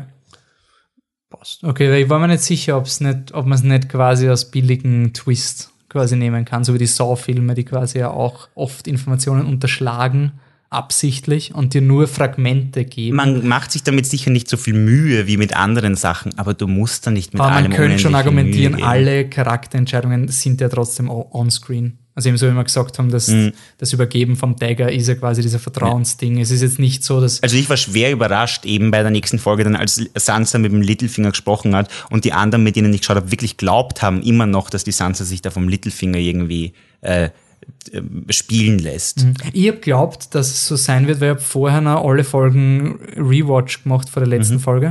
Und am Anfang von der Staffel, Staffel sagt die Sansa so, ja, only a fool would trust Littlefinger. Und ich habe mir gedacht, oh, in dieser Staffel wird gezeigt, wie gefährlich der Littlefinger sein kann, weil so ist wie der Tyrion. Der Tyrion geht nach King's Landing und glaubt, er weiß eh, wer die Unruhestifter sind, mhm. aber dass diese Power vom Game halt anders ist. Nicht, mhm. weil du weißt, Littlefinger ist ein Verräter. Und ich habe mir gedacht, oh, okay, wenn man es so sieht, vielleicht ist die Storyline, dass sie am Anfang der Staffel sagt, sie, sie weiß eh, dass er sich ein Schemer ist. Mhm. Und dass dann der Twist ist, dass sie dann hineinfällt. Deswegen, ich glaube, dass es in diese Richtung geht. Okay. Und deswegen finde ich es halt ein bisschen unspannend, wenn sie am Anfang der Staffel sagt, only full trust, little finger, und dann tut sie es eh nicht. Das finde ich für mich also von, von der Charakterentwicklung heute irgendwie, sie sagt am Anfang von der Staffel eh, dass sie ihm nicht traut und am Ende von der Staffel traut sie ihm eh nicht. Ne, ich fand's cool, dass wir endlich, äh, die Sansa sagt, sie hat viel von der Cersei gelernt und sie weiß, dass Littlefinger ein Fool ist. Das war der erste und letzte, abgesehen davon, dass sie damals äh, die Schlacht gewonnen hat für den John, das war der erste Beweis, dass sie wirklich verstanden hat, wie das Game funktioniert und dass sie wirklich auch ihn Ja, austricksen kann. Ich fand, das war hö- höchste Zeit dafür und den Effekt hätte es nicht gehabt, wenn wir wirklich gesehen hätten, wie die Sansa irgendwie zu Arya sagt, pass auf, wir werden jetzt einen Littlefinger reinlegen, hahaha. Aber es hat eine Deleted Scene gegeben, wo sie mit dem Bran geredet hat. Ich hoffe, ich weiß, ich freue mich so, dass die Deleted Scene draußen ist, weil in dieser Deleted Scene hätte der Bran ja der Sansa alles erklärt. Du weißt schon, dass der Littlefinger ihn nett betrogen hat. Ne, ne, ne, ne, Man ne. nennt das Bransplaining. Und vor allem fände ich es furchtbar, wenn die Szene nach der Sansa Littlefinger Gesprächsszene gewesen wäre. Also, dass wirklich die Sansa immer noch im Littlefinger glaubt und dann sagt der Bran, du, pass auf, eigentlich hat die Arya recht. Deswegen freue ich mich einfach, dass die Szene nicht mehr drinnen ist und will gar nicht drüber nachdenken, dass die Möglichkeit besteht, dass die Sansa in diesem Gespräch mit dem Littlefinger immer noch so leicht zu täuschen war. Das ist ein klassischer Fall von Movies are made in the editing room, oder? Ja, schon. Also es verändert komplett Ja, die alles, Wahrnehmung, alles. wenn der Bran ihr das nicht sagt, sondern dies. Genau. Ich finde auch, ich meine, ich habe sehr viele Think Pieces gelesen, weil man wieder gedacht habe, okay, das ist wieder typisch, ich bin ein Mann und kenne halt das nicht so, aber ich, ich war mir nicht bewusst, dass es in TV sehr oft so ist, dass du Frauenfiguren schreibst, die nicht miteinander können. Dass eigentlich Frauenfiguren meistens miteinander streiten, wenn sie eigene Storylines haben. Und viele Leute, also sehr viel so, so Feminist Think Pieces, waren halt total angefressen über Sansa und Arya, dass halt wieder, okay, männliche Autoren schreiben eine Serie und die zwei Frauenfiguren streiten miteinander, weil sie Frauen sind und die Männer sind Bros und, und sind eh immer quasi, dieser, dieser, dieser Trope von Frauen sind diese, diese kreischenden, Furien, streitenden ja. Furien, die eh nicht miteinander können im Vergleich zu den Bros. Das habe ich gar nicht gewusst. Insofern verstehe ich, dass Leute jetzt echt begeistert sind, dass jetzt doch eine Union zwischen diesen Figuren ist. Und im Endeffekt sind sie ja eh beide Starks. Also es wäre irgendwie lächerlich gewesen, wenn, das, wenn die Arya die Sansa getötet hätte, weil auf irgendein Missverständnis oder Ja, also, das wäre unverzeihbar. Das wäre nicht mehr Game of, das wäre unverzeihbar gewesen. Das hätte ich nicht in Ordnung gefunden, obwohl es Game of Thrones ist. Ja. Also wie gesagt, ich bin mit der Staffel, mit der Folge an sich, also mit dieser Story nicht so zufrieden, aber es ist wieder ein Fall von, wenn ich die ganze Storyline sehe und worauf es hinausläuft mit Littlefinger, finde ich es voll okay. Also das ist irgendwie das Ärgerliche an Game of Thrones. Nicht das Ärgerliche. Es ist halt nicht mehr überraschend, aber es ist unglaublich viel wert, wenn Dinge noch immer Sinn machen. Nach sieben Staffeln. Und ich hab, es gibt auf Watchers on the Wall einen extrem coolen Artikel, der beschreibt, wie Littlefinger der inverse Ned Stark ist, der quasi in dem Moment, wo er in den Norden geht und mit Ramsey verhandelt und das Land nicht kennt, macht er genau die gleichen Fehler wie Ned Stark. Und es zeigt quasi, dass Ned Stark nicht dumm ist, sondern Ned Stark in seiner Arena war und sein Fehler war, in eine andere Arena zu gehen. Und das ist genau der Downfall von Littlefinger ist ab Staffel 5. Also ich finde, die Littlefinger-Storyline, sie macht jetzt eigentlich schon viel Sinn. Aber es bestätigt mich in meiner Theorie in den Büchern. Wir haben diese Outline mal diskutiert in einem Podcast, wo Sansa noch kein Major-Player war, wo Littlefinger nicht vorkommt. Dass das so Storylines sind, Nebenstorylines, die plötzlich erwachsen, also ausgewachsen sind. Und dass dann halt diese Storylines sich gegenseitig töten müssen, weil sie halt nicht die Main Storylines sind. Ja. Das war halt wieder so ein bisschen der bittere Boden der Realität. ähm, Aber was sind die Main Story? die Main Story, oh super, danke, weil ich habe schon ein bisschen Angst gehabt, dass ich keine Überleitung habe. Ja, das Danny und John pudern, oder? Ja, das ist, da, darum geht's eigentlich bei Game of Thrones, dass die im Bett landen The miteinander. history about the Dragon Queen and the Bastard. Der Fit Kid mit seinem Hügelpo und Sehr fit. Fitter als Fit. Ich glaube, der hat ein 8-Pack, oder?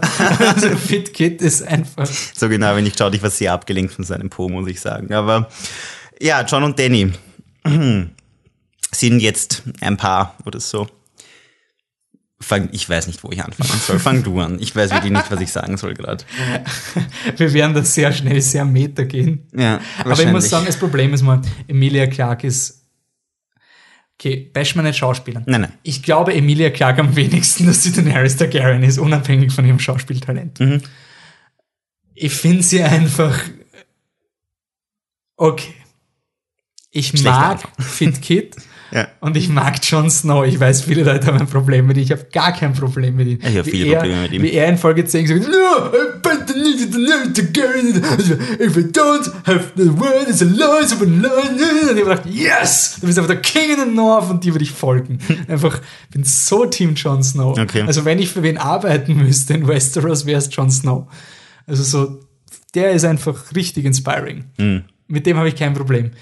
Und die Chemie zwischen den Schauspielern, für mich war sie nicht da. Für mich auch gar nicht. Aber ich muss sagen, in Folge 3, wo sie ihren Sexy Talk in der Höhle haben, alle Leute haben angefangen, Witze zu darüber machen, dass zwischen denen was geht. Also, es war ja, aber quasi. ist das wirklich die Serie oder ist das dieses heteronome Denken, da stehen ein Mann und eine Frau in einer Höhle gemeinsam und Ja, alle kennen machen- Johns Vorliebe für Höhlen. aber das sie sind, touchen einander und er nimmt ihre Hand. es und, sind zwei Political. Leaders, die gemeinsam sprechen über Political Stuff. Ich, ich habe da keine Sicher nicht, Entwicklung wie er die. Fackel von irgendwann so, oh, ich muss dir was zeigen und ich bin jetzt gleich hinter dir und halte dich so. Also, Come on. Ja, aber wo kam das her? Das hat er mit, keiner- hat er mit niemand anderem gemacht. So verliebt soll er da schon in die Danny gewesen sein? Nein, nein, was? es war der erste Anfang von dem ganzen Okay. Zeug. Und dann halt quasi sind sie im Schockzustand. Also für mich macht es von der Story her, dass sie am Ende den Sexy Time haben. Mhm. Ich habe diesen Spoiler im September gelesen und habe ihn nicht geglaubt. Okay. Also ich habe das gelesen am Ende von der Staffel. Also es, der, der, der Spoiler war irgendwie, John und Danny will have sex on a boat. Ich dachte, na sicher nicht. Also, und dann ist geschaut, On it's a boat. It's the final image of the season. Und ich dachte, nie im Leben. Mhm. Es war eh nicht das final image. Aber es war für mich so ein Nein. Und dann war halt in Folge 6 die Szene im Boot und ich habe mir schon gedacht, okay, deswegen wird es wahrscheinlich die Worst Episode F sein. Mhm. Dann ist nicht passiert. Dann habe ich gedacht, yes, der Spoiler war nicht richtig. Und Mhm. dann passiert es doch noch. Aber ich würde sagen, es macht halt leider wirklich dann nachdem, nach diesen Schockzuständen, nachdem er für sie einsteht in der Dragon Pit, wo es halt wirklich ein Charaktermoment ist, wo er sagt, ich stehe zu dir und wirklich für dich als Person. Und dann reden sie noch ein bisschen über Targaryens und wie wichtig die Dragons sind und bla. Sie haben einen Common Ground und es, es Wahrscheinlich würde ich es viel mehr akzeptieren, wenn nicht davor schon, bevor sie eben das alles miteinander durchgestanden haben, alle Figuren circa, egal wer gesagt hat, warum schaust denn du der Dennis so auf die Brüste? Und gefällt der leichter John Daenerys? Aha, bevor es irgendwie wirklich zwischen den beiden geknistert hat. Ja. Es war einfach so aufgesetzt und so anstrengend. Ich habe das nicht mehr schauen können. Ich habe wirklich zwischendurch kurz auf, auf Pause drücken Aber müssen, ich weil es mir glaube auf die Nerven schon, gegangen dass ist. das ein bisschen die Angst von den Autoren war, oder? Sie hatten sicher Angst, dass, es nicht funktioniert. Das ist deswegen muss jeder vorher schon anerkennen. Ja. Und was an was mich erinnert hat, an diese Szene, wo die Hermine in, in Order of the Phoenix sagt so, oh, Joe Chang hat nicht aufhören können, dich anzuschauen. Und denkst du, was? Was? Wirklich? Circa war das, ja. Also im Buch hat es ein bisschen Sinn gemacht, aber, aber in, in, in dem Film überhaupt nicht. Mhm. Und das, ja, okay, aber wie gesagt, für mich macht es von den Bullet Points, ich verstehe, dass die Ja. Leute im Writers Room gesessen sind und Ja. von ihrer Outline gesagt haben, hey, das könnte Sinn machen und flavern wir noch ein bisschen das rein, damit wir wirklich das rüberbringen. Es macht leider Sinn. Ich Leider kauf's noch immer nicht ab. Ja. Das ist halt diese Frustration mit Game of Thrones, die ich jetzt gerade erlebe. Es ist nicht so, dass ich sage, zum Beispiel Lost hat da phänomenal ein Love Triangle in den Sand gesetzt, was nie interessant und wichtig war. Ich finde, es macht es so viel besser als die Großteil. Aber das Problem ist einfach Liebe. Ich glaube, Liebe Harry ist einfach ein Problem, oder? und das führt uns jetzt zu dieser Meta. dis- Ähm, Love. Liebe in großen Geschichten ist einfach scheiße. Ist schwer zu schreiben, gerade in solchen Epen, in solchen Fantasy-Epen oder einfach in Geschichten, wo es nicht um die Romanze geht, Mhm. ist die Romanze zu schreiben fast unmöglich. Deswegen, ich glaube, Agatha Christie hat gesagt, wenn es dann, rom- wenn es dann Krimi schreibst, dann lass bitte die Liebe, nein, das war sicher nicht Agatha Christie. Ich weiß nicht mehr, wer es war. Das war sicher Mark Twain. ich, Mark, Mark Twain hat alle Zitate im Internet gesagt. Auf jeden Fall, wenn es dann Krimi schreibst, dann lass die Liebe draußen. Das hat dort nichts verloren. Und es gilt einfach noch viel mehr für große, große Fantasy-Epen. Gerade welche mit Prophezeiungen, wo einfach ein Plot quasi Sinn machen muss und abgehandelt wird, weil Liebe scheißt rein. Wenn sich zwei Figuren ineinander verlieben, wie in der echten Welt, wenn sich zwei Menschen ineinander verlieben, es wird, es wird scheiße passieren oder halt wirklich gut laufen, aber dafür ändert sich alles. Es kann nie geplant passieren, du kannst dich nie geplant verlieben. Und gerade bei John und Danny ist es aber so, dass es so viel Sinn macht, plottechnisch, weil er eben der Targaryen ist, der es nicht weiß und sie ist die große Targaryen Queen. Es macht plottechnisch Sinn, schon allein deshalb stört es einen, wenn die sich dann wirklich ineinander verlieben. Mhm. Und tatsächlich darf es plottechnisch nicht so viel Sinn machen, weil sich verlieben nicht so viel Sinn macht einfach mhm. und nicht so rational Aber es ist mittlerweile schon zu groß. Also, das haben wir vorher gesagt, also wenn John sich in Ygritte verliebt, es sind zwei Soldaten in ja. einer Armee. Interessiert keine Sau. Wenn Tyrion sich in eine Hure verliebt, das hat keine Auswirkungen auf King's Landing. Mhm. Ähm, na, außer dass die Cersei als Angriffspunkt Ja, benutzen. aber das waren ja dann trotzdem so petty Squabbles, so ja. kleine, kleine Eiereien. Das war ja nichts Großes im Vergleich, wenn der Repräsentant vom Norden mit der König. Und also ich bin so von überzeugt, dass es auch im Buch passieren wird. Mhm. Weil ich glaube halt schon, und es ist ja auch ein Thema, das sich durch die Serie durchzieht, mit dem der Jon Snow immer wrestelt. Love is the death of duty. Das ist mhm. das, das Star Wars-Problem. Star Wars hat es sensationell in den, in den Sand gesetzt mit, mit Anakin und, und Padme. Es war ja auch da eine Liebesgeschichte, okay. die passieren musste. Also du hast wirklich gesehen, es musste jetzt passieren mhm. und deswegen war es halt inorganisch, weil du diese Figuren zueinander mhm reinschreibst. Und ja, dieser, dieser, dieser Willkürfaktor von Liebe funktioniert halt quasi wirklich nimmer, wenn deine Figuren große Entscheidungen treffen. Ich meine, der George R. Martin hat in seinen Novellen noch nicht, aber er hat schon, es gibt schon in seiner Geschichte gibt's einen Aegon Targaryen, der sich in eine Bauersfrau oder in eine Lowborn-Frau verliebt mhm. wegen ihres Charakters und dann heiratet der König sie und löst fast einen Bürgerkrieg aus. Mhm. Also das, da, da, es gibt quasi in Game of Thrones schon diese Präzedenzfälle, dass du halt als König dir quasi Liebe nicht leisten darfst, mhm. kannst, sollst und ähm, vielleicht wird das der Punkt von John und Dennis sein wird das der aber Punkt es ist sein. Inorgan, es ist wirklich konstruiert und das ist vielleicht das Problem. Aber wird das der Punkt vor allem dann sein, wenn über dem Ganzen schwebt, dass sie eigentlich verwandt sind und das jetzt langsam rauskommt? Geht es nicht wahrscheinlich mehr um das bei dieser Love Story? Mhm. Dass sie eigentlich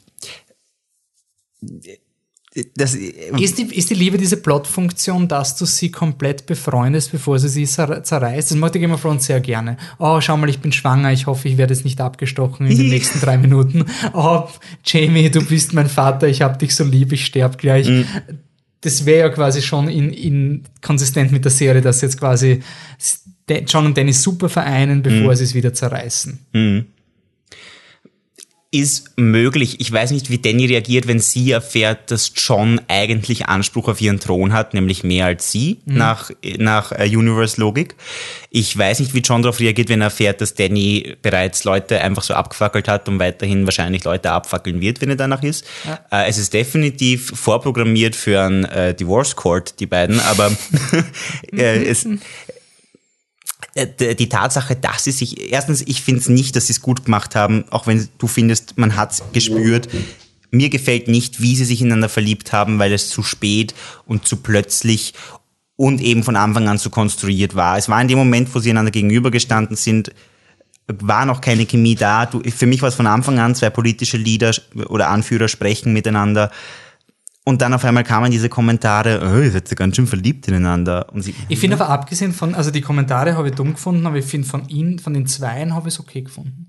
Also ich habe es vollkommen, also auch am Anfang, dass sie, dass er natürlich, ich meine, du musst denken, die Danny ist umgeben von Yes Man mhm. quasi und er ist der Einzige, der wirklich sagt, nein, Sicher nicht. Also er wird quasi das klassische Macho. Na, Tyrion macht das auch. Und ja, vor nicht allem, so extrem, dass er so auf Prinzipien Ich fand hat. Also eben diese Sturköpfigkeit von Jon Snow. Gerade die Szene, wo Danny ihn in Jon dann fragt, was würdest du machen? Wo dann andere gesagt haben, ja, Ma, sie verlieben sich einander, habe ich gesagt, nein, sie wendet sich an ihn wegen politischer Beratschlagung. Das macht sie nicht mit ihren Lovers. Das ist wie, sie hat ihn anerkannt als eine Person, die was drauf hat. Aber vorher hat sie sich verliebt in den Dario, der halt lustig urgut töten kann und über seinen großen Schwanz erzählt. Das ist ihr Typ. Der, der ja, aber ich finde, der Jon Snow kommt da schon auch rein. Also ich finde, der John und der Darius an sich ähnlich, weil sie sich beide nicht um die Danny scheißen. Das ist ein Typ, der kommt her und sagt, es ist mir so egal, dass du die Mud of the Dragons. Sie sagt, oh, du hast drei Drachen gesehen. Und er sagt, ja, ich habe dem Tod ins Auge geblickt. Ja. Schön für deine drei Drachen. Das okay. ist ja noch nie eigentlich passiert, dass jemand so ab, abweisend war außer Dario vielleicht, dem sie das auch ja- wirklich wurscht Wäre ein interessantes Persönlichkeitsbild, wenn das Ja, wirklich es ist, es ist total. aber, aber was ich mir gedacht habe, das, vielleicht ist wirklich die Danny einfach merkwürdig, wenn sie mir Ja. ihre, Ja, okay. warum verliebt er sich in sie? Nächste Frage. Äh, ich glaube, dass dieser Drachenfaktor echt nicht zu unterschätzen ist. Also, dass du wirklich diesen, Über diese diese, Drachen- dieses beein, na, John liebt starke Frauen. Ja. Ygritte und, und Danny sind beide starke Frauen. Ja.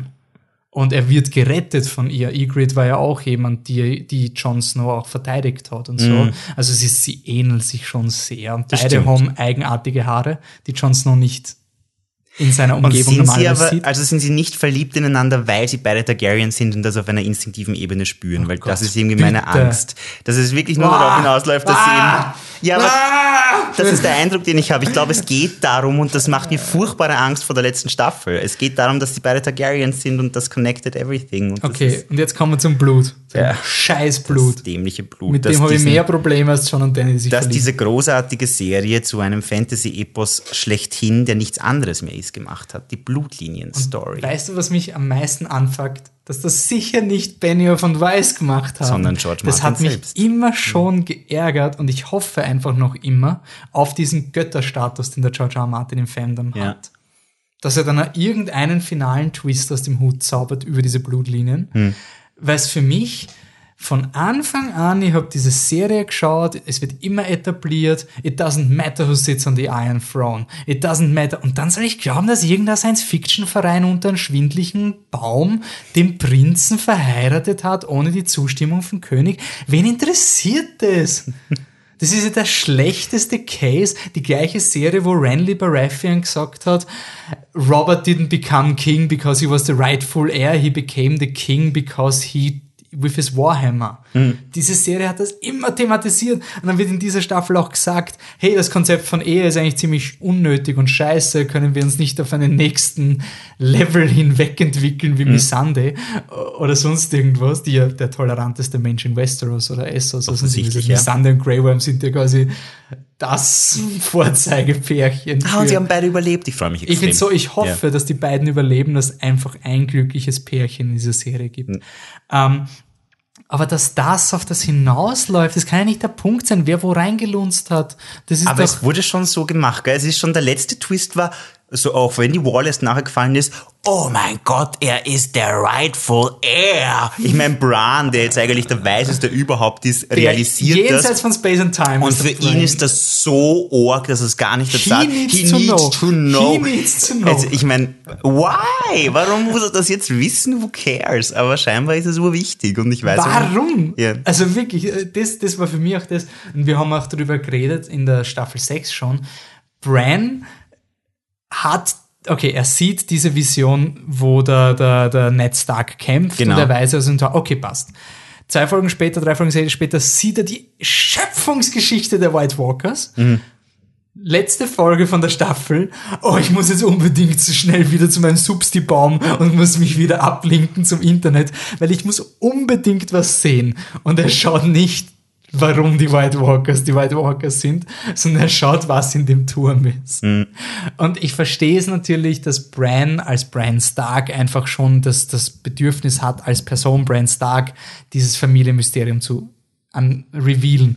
Aber dass er jetzt, nachdem er die Wikipedia in seinem Kopf hat, irgendwie sich beeindrucken lässt, dass John ein Nachkomme von den Targaryens ist, das finde ich okay, wenn ihn das so halb beeindruckt. Aber dass er legitimiert wurde, das, ist, das regt mich so auf. Das ist so ein unnötiger Scheiß. Das ist der Grund, warum in unserer Gesellschaft auch noch so viele unnötige Konflikte sind, weil es irgendwelche Regeln sind, die irgendwie aufgestellt haben und wir spielen nach denen, weil das wichtig ist.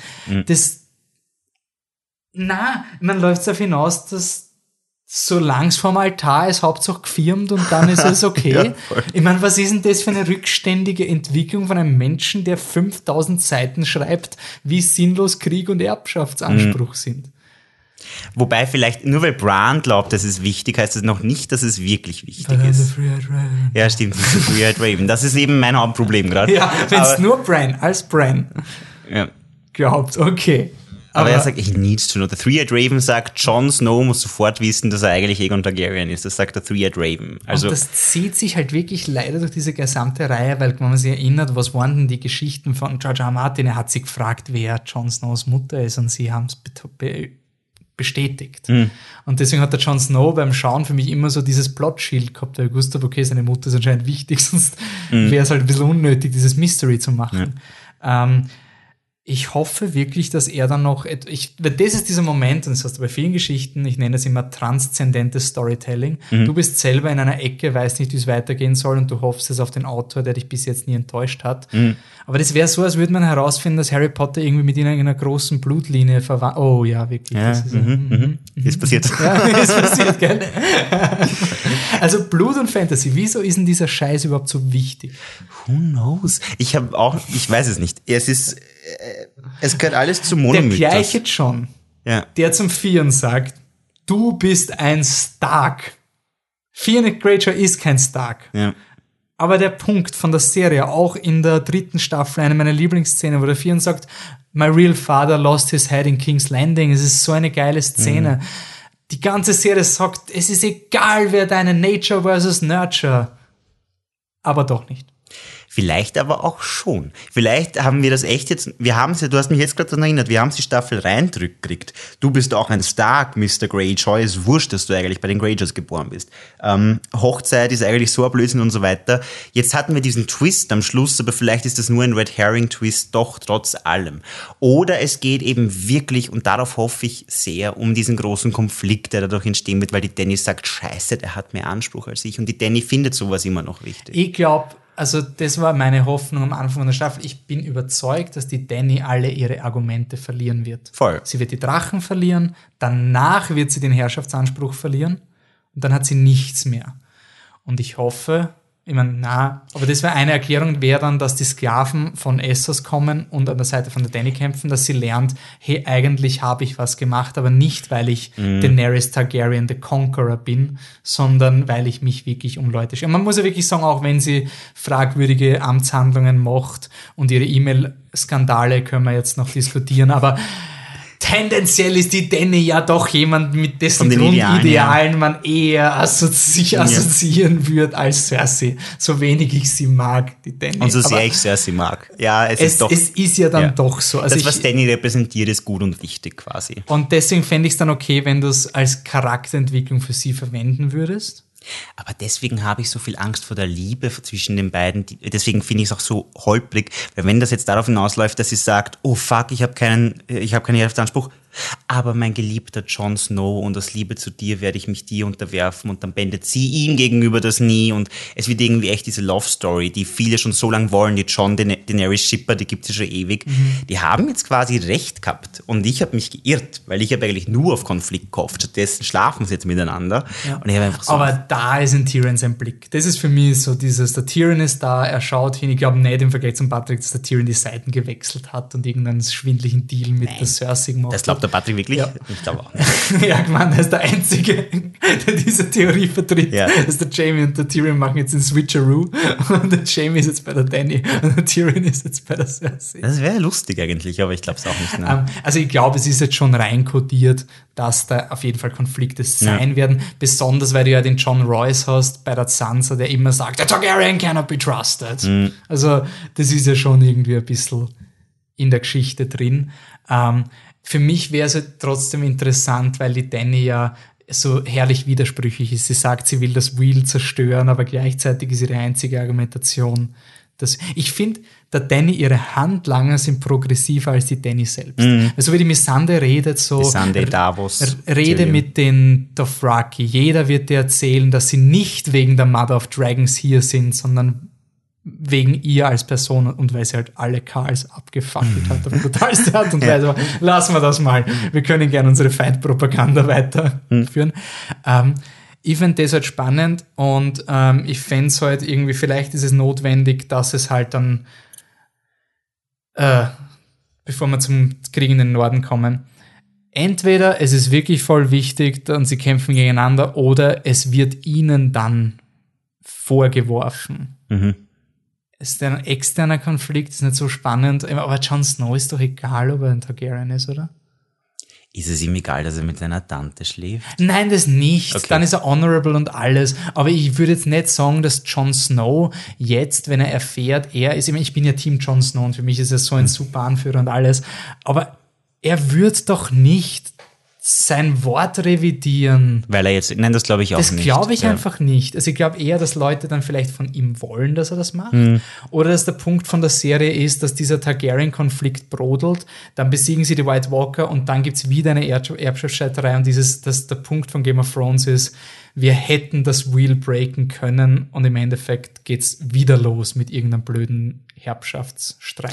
Ja, Wildcard-Prophezeiung, John erfährt das, Tyrion baut jetzt voll auf John und Danny, die Targaryens und alle reden ihm John ein, nur so kannst du die Welt retten, indem du das akzeptierst und dich auf den Iron Throne setzt, gemeinsam mit der Danny, das machen's. Und dann sieht Danny aber das äh, da- dann sieht John, dass alles wieder von vorn losgeht, in einem Hunger Games Moment quasi. Oh yeah! bringt er die Danny um, um das Ganze zu beenden. Und wird dadurch auch so ein High und sein Schwert brennt, weil er die Danny liebt und dann kann er in, in Night King besiegen. Did I just spoil the end of Game of Thrones? Confirmed.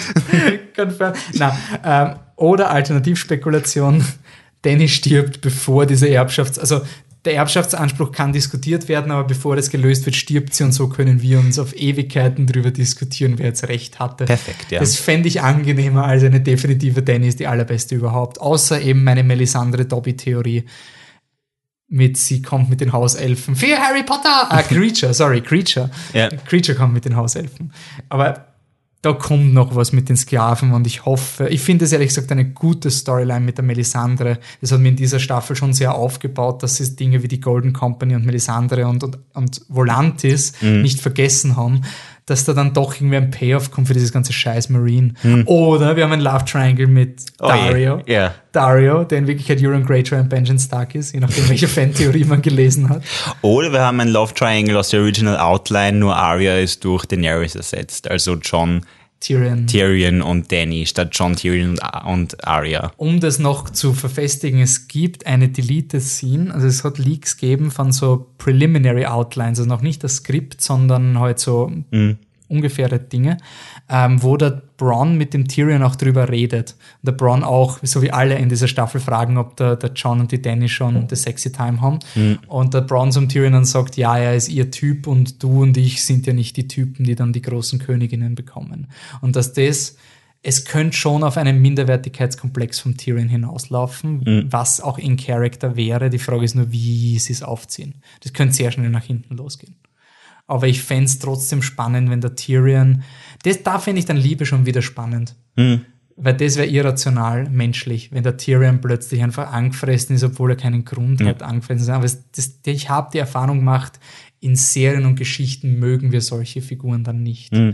Ich weiß nicht, wie du dazu stehst, aber ich finde den Harry Potter im Buch 5 eigentlich ziemlich cool, weil er so irrational und wütend ist und du endlich mal eine Figur Ja. hast, die nicht zuhört. Band 5 ist deshalb mein Lieblingsband und, unter und anderem. viele ja. Leute hassen es. Ja. Und das ist halt wirklich schwierig, Leuten das. das Und das ist auch ein gutes an. Beispiel für irrational. Er hat dann mit der Joe was gehabt, deren Boyfriend gerade gestorben ist quasi. Also man macht dann komische Sachen. Man macht dann sehr komische Sachen. Und ich finde auch, es wird zu Tyrion passen, wenn er jetzt auf einmal sich einbildet, hey, eigentlich habe ich die Danny viel mehr verdient als dieser Ja, dämliche John. er hat die Danny zur Danny gemacht. Ja, genau. Also es war Also- Mhm. ja alles sein White Walker Plan, er hat das alles verhandelt und so. Er ist ja, ich fände es unglaublich spannend, wenn Tyrion einen Relapse hat und Mhm. wieder dieser gemeine Typ ist.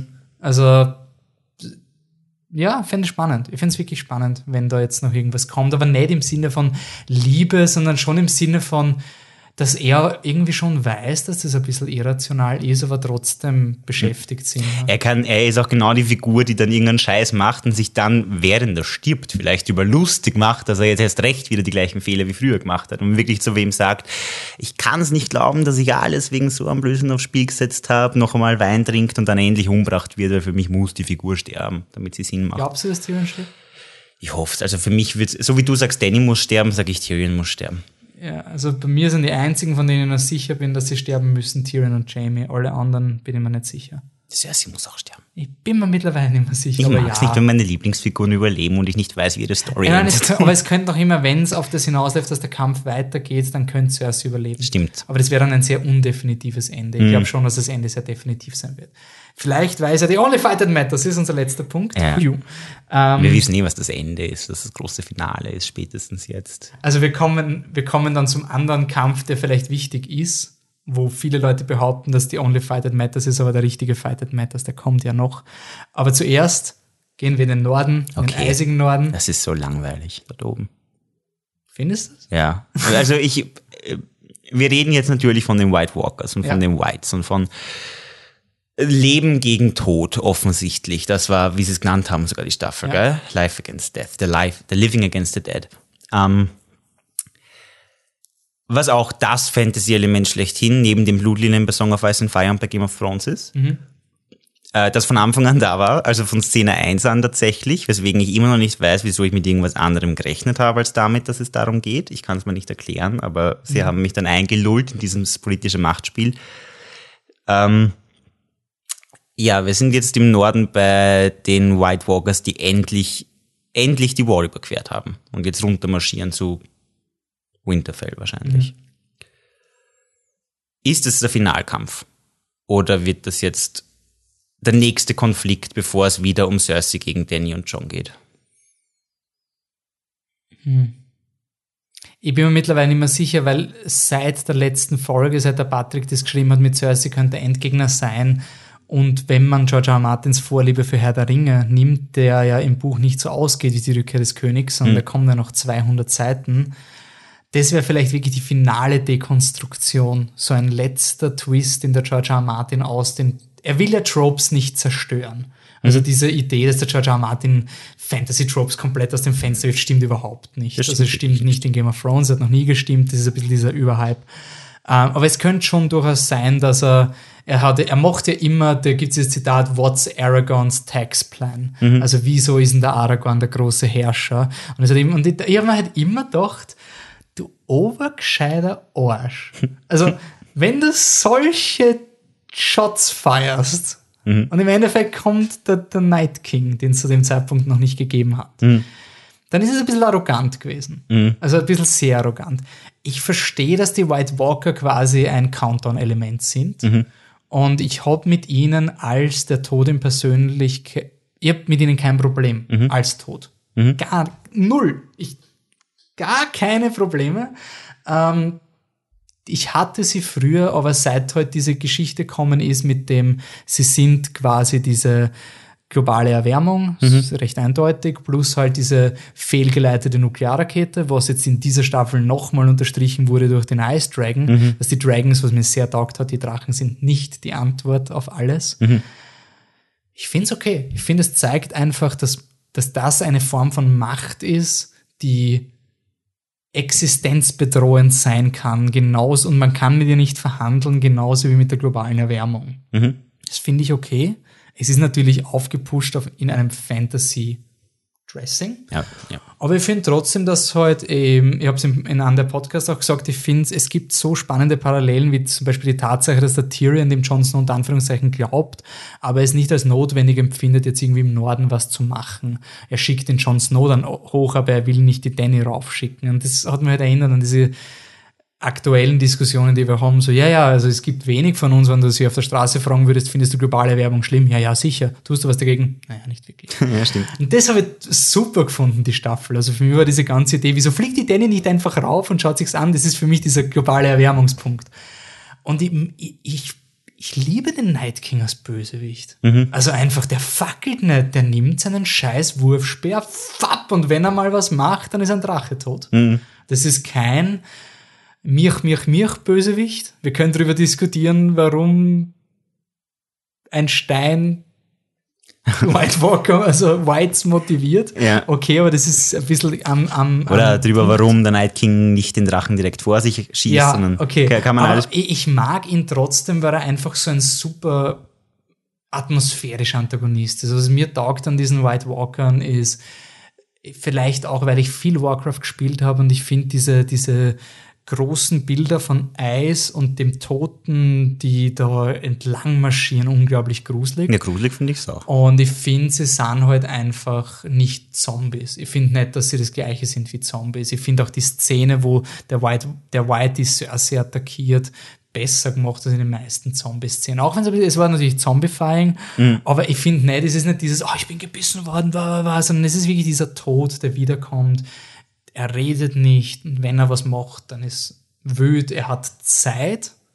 mhm. und wir ignorieren ihn. Ich finde das völlig okay. Also ich kann ihn ernster nehmen als Voldemort. Das ist nicht schwierig. ja.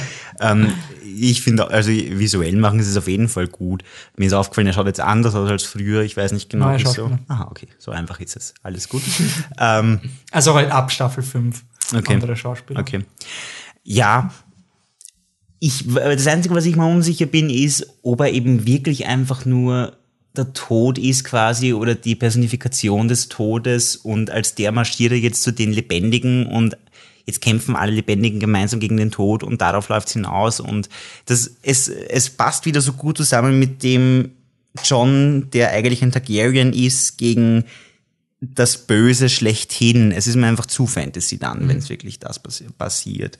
Ähm, ich habe halt immer gehofft, dass die White Walkers und vor allem der Night King wirklich eine andere Motivation haben, als die einfach alles umzubringen, alles auszulöschen. Mhm. Das ist immer zu simpel.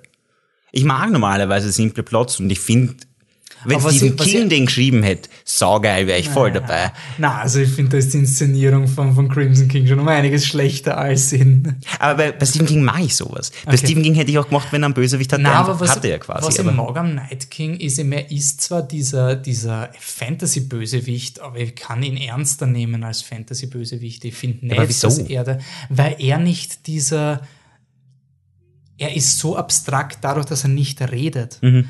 Und du weißt, er hat eine gewisse Intelligenz, muss er haben, weil sie haben ja mhm. Rüstungen, sie können Dinge werfen, aber er hat einfach diese, diese kalte Methodik, er muss sich nicht rechtfertigen, er muss nicht in seinem Evil Lair sitzen und sagen, wie böse er ist. Mhm. Er hat quasi diese, also ich sehe ihn so wie Skynet, also so ein Computerprogramm, was komplett, also wurde von den Children of the Forest erschaffen, um die mhm. Menschen zu töten und er hat die Kill All Humans Subroutine halt ein bisschen mhm. überinterpretiert und, und ist jetzt einfach wirklich nur mehr quasi die, ja, er ist, er ist der, der nukleare Fallout von einem Krieg, den, für den wir nicht verantwortlich mhm. sind und dessen Konsequenzen wir tragen. Und das ist für mich viel logischer als The Darkness that was there, it comes again. Mhm. Jetzt wissen wir, die Darkness ist von jemandem anderen geschaffen worden. Das ist fucking unfair, dass wir draufzahlen. Mhm. Er ist die Unfairness in Person, aber er ist nicht unfair zu mir, weil er mich nicht mag. Mhm. Das finde ich spannend. Ich finde ich finde ihn als, als Antagonist durch diese Eisigkeit hm. wirklich stimmig. Und, Und wird das der Endkampf dann auch in dieser Form? Entweder ja, aber egal was ist, ich glaube nicht, dass es mit dem Endkampf endet und dann fünf Minuten später ist die Folge aus. Mhm. Endkampf Folge 4 oder Folge 5 und dann wirklich noch eine Folge. Also ich kann mir schon vorstellen, dass quasi die Menschheit zusammenkommt und danach die Überlebenden eine neue Regierungsform. Also das wie, vielleicht ist auch das die Message von Game of Thrones, dass wir diese externe Kraft brauchen, um zu erkennen, wie lächerlich unsere menschlichen Konflikte sind. Mhm. Und dass dieser soziale Progress, der dann passiert, die Abschaffung von dem System, was ja zu Beginn in Game of Thrones, am Anfang ist es unglaublich unplausibel, dass irgendjemand die Monarchie abschafft. Mhm. Aber wenn jetzt wirklich alles in Scherben liegt und die letzten Überlebenden nur mehr so Leute wie Tormund, Jon Snow, äh, Sansa und sowas sind, die könnten eine Proto-Demokratie oder irgendein feudalistisches Ding einstallieren. Mhm. Also es kann schon sein, aber ich glaube nicht, dass es auf den Kampf an sich hinausläuft. Aber wenn die dann diesen Feudalstaat machen oder was auch immer, das ganze Small Folk, was machen die denn? Die sagen dann einfach, okay, jetzt ist es halt anders. Die kriegen gar nichts mit, was passiert. Oder sterben jetzt ur viele Menschen, wirklich ur viele, weil die White Walkers kommen. Und dann sind nur noch so wenige da, dass es eben wie bei The Stand von Stephen King ist, dass dann diese wenigen sich überlegen müssen, wie ist die neue Welt aufbauen, oder? Naja, du musst denken, es kommen jetzt noch neue Bevölkerungsschichten mit der Knights, äh, mit den Golden Company ah, ja, stimmt, und den Sklaven. Mhm. Du hast, aber ich glaube, es wird wirklich wirklich die Überlebenden aus allen Völkern werden in irgendeiner Weise Okay. wieder das Land bebauen. Es wird so am Japanisch sein, was der so, so äh, Prinzessin Mononoke, we will build a new village and it will be, it will be good. Irgendwie so. Also ich glaube jetzt nicht, dass definitiv sagen, und der, der wohnt jetzt da und die Small Folks wohnen Ja. da, sondern dass eher der Beschluss gefasst wird. Oder es wird zynisch und wir besiegen den Night King und danach scheißt uns die Cersei rein. Weil derzeit hat die Cersei ja null Motivation, in den Norden zu gehen. Mhm. Also sie, sie wäre doch nicht im finalen Kampf. Das wäre ganz schön blöd, wenn sie da jetzt mithilft Ja. irgendwie. Und sie hat auch gesagt, dass sie es nicht tun wird. ja. Also, Also sie liebt den Jamie so sehr, dass sie ihm nachreitet, aber glaubst du, tötet Arya? Nein, nein, nein, nein, nein, das kommt gar nicht in Frage. Das, ich weiß, in der Serie existiert der Valonqar nicht, oder Valonqar, der halt laut Buchprophezeiung sie umbringen wird, und das wird übersetzt mit kleiner Bruder, kleines Geschwisterchen. Aber das, der Arya-Cersei-Konflikt ist viel zu klein in der Serie, als dass das jetzt auf Arya fallen könnte. Das fände ich, Ich kann es so mir nur vorstellen, wenn die Cersei schon gebrochen ist. Hm. Wenn Cersei alles verliert, dann flüchtet sie in irgendeine kleines Kämmerlein in Bravos. Jamie entscheidet sich, sie leben zu lassen. irgendwie dann- sowas ja. und dann das hat Batman und Robin auch so gemacht, Ja. so, dann kommt der Mr. Freeze, it will be very cold und sowas. Aber ich glaube nicht, dass Arya Cersei Plot entscheidend tötet. Das wird, das würde mich auch sehr ärgern, weil es diese ganze menschliche Entscheidungskraft eben wegnimmt. Ich denke mir halt, du wirst schon ein ziemliches Problem haben, den Night King besiegen zu können. Ohne, es wird ja nicht Haben wir schon eine Ahnung, wie das gehen kann? naja, wir wissen, es gibt einen Master Switch. Der wurde etabliert in dieser Staffel. Ein Master Switch? Naja, kill him, Ach so, kill all ah, ja, stimmt, ja, stimmt, stimmt. Was ja jede andere Fantasy-Serie auch macht. Mhm. Und es ist lustig, ich habe auch schon bei Matrix Reloaded, den ich super finde, und Revolutions, den ich auch super finde, war auch mein, ha, wie kann der Neo alle Smiths töten? Okay, es gibt halt den Mhm. Convenient Man. Ich meine, Matrix hat super gemacht und ich liebe die alle drei Filme und ich finde auch die Lösung super. Aber bei Game of Thrones war es halt für mich immer so diese Angst, dass das passieren wird. Das macht ja auch Sinn. Ich meine, der Typ ist ein Nekromant. Mhm. Wenn du ihn tötest, wieso sollten die Eiszombies weitergehen? Ja. Ähm, ich glaube, es wird auf den Bran hinauslaufen, oder? Ich glaube nämlich, dass man Einblick in den Night King bekommen wird, weil der Bran mit ihm so ein Mind Battle haben wird. Und dann, das geht quasi über Zeit und Raum. Und da sieht er die Ursprungsgeschichte vom Night King. Also nicht, dass der Night King mit ihm redet, aber so ist das nicht in irgendeinem Harry Potter Ding auch so, wo er die Verbindung hat mit wem und dann sieht er, Ist das nicht, darum geht es doch bei Harry Potter, oder ging es um Harry Potter, ging es in Harry Potter, dass Harry und Voldemort diese Connection haben, oder was meinst Ja, genau. Ne, weißt du, wo im siebten Buch so die Flashes, die Convenient Flashes. du? Achso, von ja, von direkt- Gregorowitsch und Grindelwald. Und, Na, oder im vierten Buch, wie es gut war. Ja, Ähm, stimmt, da hat es noch funktioniert. Ähm, ähm, so in die Richtung. Also, ja. dass der Bran unser Tool ist, den Night King zu erklären, Mhm. irgendwie. Und dass ich glaube halt, dass auf so ein, er fängt den Night King in sich und dann bringt die ihn um oder irgendwie. Das Problem ist halt, das ist halt alles so mechanisch. Sobald du diesen großen Konflikt hast mit Mhm. diesen riesigen Magie-Levels, wen interessiert, ob der Barrick ein brennendes Schwert hat, wen interessiert, ob Tom. Also sie müssen, und George R. Martin muss das auch, uns jetzt einen Grund geben. Und ich schätze mal, es wird auf ein Herr der Ringe-Logik hinauslaufen, weil Herr der Ringe hat es in meinen Augen recht gut gelöst, dass du die Armee hast, die eine Finte macht, damit der Destiny Warrior was machen kann. So könntest du quasi Jamie, Brienne, alle noch wichtig machen, weil sie halt noch die Linie halten müssen. Und gleichzeitig halt gibt's den Mount Doom oder sonst irgendwas. Glaubst du, dass auf ein äh, Drachen-Battle mit John und Danny auf Drachen gegen den Night King hinausläuft? Ich so fürchte mich ja genau oder? davor, deswegen hasse ich ja das Blutlinienzeug und die John Danny Liebesgeschichte so sehr. Deswegen kann ich nichts daran gut finden, selbst das, was irgendwie funktioniert, weil ich einfach so Angst habe im Moment. Ja. Und es ist halt nicht Stephen King. Wir haben nicht den Stephen King Joker. Ja. Ich meine, Stephen King wird es doch ganz anders lösen, aber ja, Okay, naja. wir wissen einfach nicht. Wir, ich weiß, Wir wissen keine wirklich, Ahnung. wir sind jetzt an einem Punkt. bin in jeder Hinsicht ratlos. Okay, passt. Außer in einer. Außer in einer, worum es eigentlich geht. Worum es in Wirklichkeit geht. There's only one fight. The one that matters. Darf ich jetzt endlich schreien? Jetzt Click schreien. again, click again, click again, ball. 2K19, Yes. Game Ball, get hype! It's happening. Also die, die letzte Folge hatten wir die Bestätigung, wenn es nicht schon vorher längst bestätigt war. Und dass sie so lang hinausschieben, beweist für mich, dass es das Finale ist. Das ist wirklich anteasern und Ich meine, man anteasern. muss bedenken, dass der Gain war in der ersten Folge auch zu sehen. Also Ja. ist ja wirklich diese Symmetrie vom Anfang und Ende, Alpha und Omega. Absolut. Da, er hat in dieser Staffel ja sogar die Vision, dass er einen Mountain Seed shaped like an arrowhead Mhm. und sie glauben, es ist dieser Fluss, aber eigentlich ist es der neue Hut vom, vom Mountain, der ist ja auch shaped like an arrowhead. Ja. Wahnsinn. Ich, Und wir haben sogar, also es sagen im Hound mittlerweile alle, wie wichtig er ist und dass er was verändern wird und dass er von Firekist ist und daher Lucky. Es, es geht darum, und mit einem brennenden Schwert, oder? gegen den Mountain, ja. Und, Und sie haben etabliert, das war mein wichtigster Kritikpunkt, sie müssen etablieren, dass der Mountain noch der Mountain ist. ja, Und das haben sie gesagt. Also sie haben gesagt, ah, you remember me. Passt, reicht, wurde etabliert. voll. Genug emotionales Attachment für den größten, epischsten Bruderkampf, den Ich fand es auch sehr beeindruckend, dass sie den ersten Konflikt wieder zwischen den beiden seit Ewigkeiten vor all diesen Herrscherinnen und Herrschern passieren haben lassen. Dass wirklich erstmal alle wichtigen Figuren zusammenkommen mussten, damit der Hound und der Mountain einander wieder begegnen können. Ich glaube, das war auch, warum ich die, die Folge am Anfang so schlecht gefunden habe, weil man einfach dachte, wir können es jetzt nicht gehen. Wir sind wirklich nachher gesessen. Wir haben einen Ice Dragon gekriegt, wir haben John und Danny Sexszene gekriegt, wir haben die Annullierung von Rhaegar und Ja. Elia gekriegt. Alle Fantheorien wurden quasi bestätigt, nur nicht die einzige, die wichtig ist. Ja. Das ist, ja. Ähm, wo wird's passieren? Wie wird's passieren? Es gibt so viele Möglichkeiten eigentlich, das ist ja das Schöne. Also ich stelle mir es ganz cool vor. Na, präsentiert zuerst deine. Ich habe keine. Doch, du hast ja vorher eine schöne genannt. Ich habe ich hab dich gehört, wie du es erklärt hast. Äh, Es ist schon die letzte Szene. Jamie geht auf Cersei zu und will Ah, ja, ja, okay, okay, okay, okay. Jetzt weiß ich's wieder. Tell me your story. I like your version better than mine. Erzähl's mal. Also, der Krieg against the living and the dead, bla bla bla, wie es Was passiert. auch immer.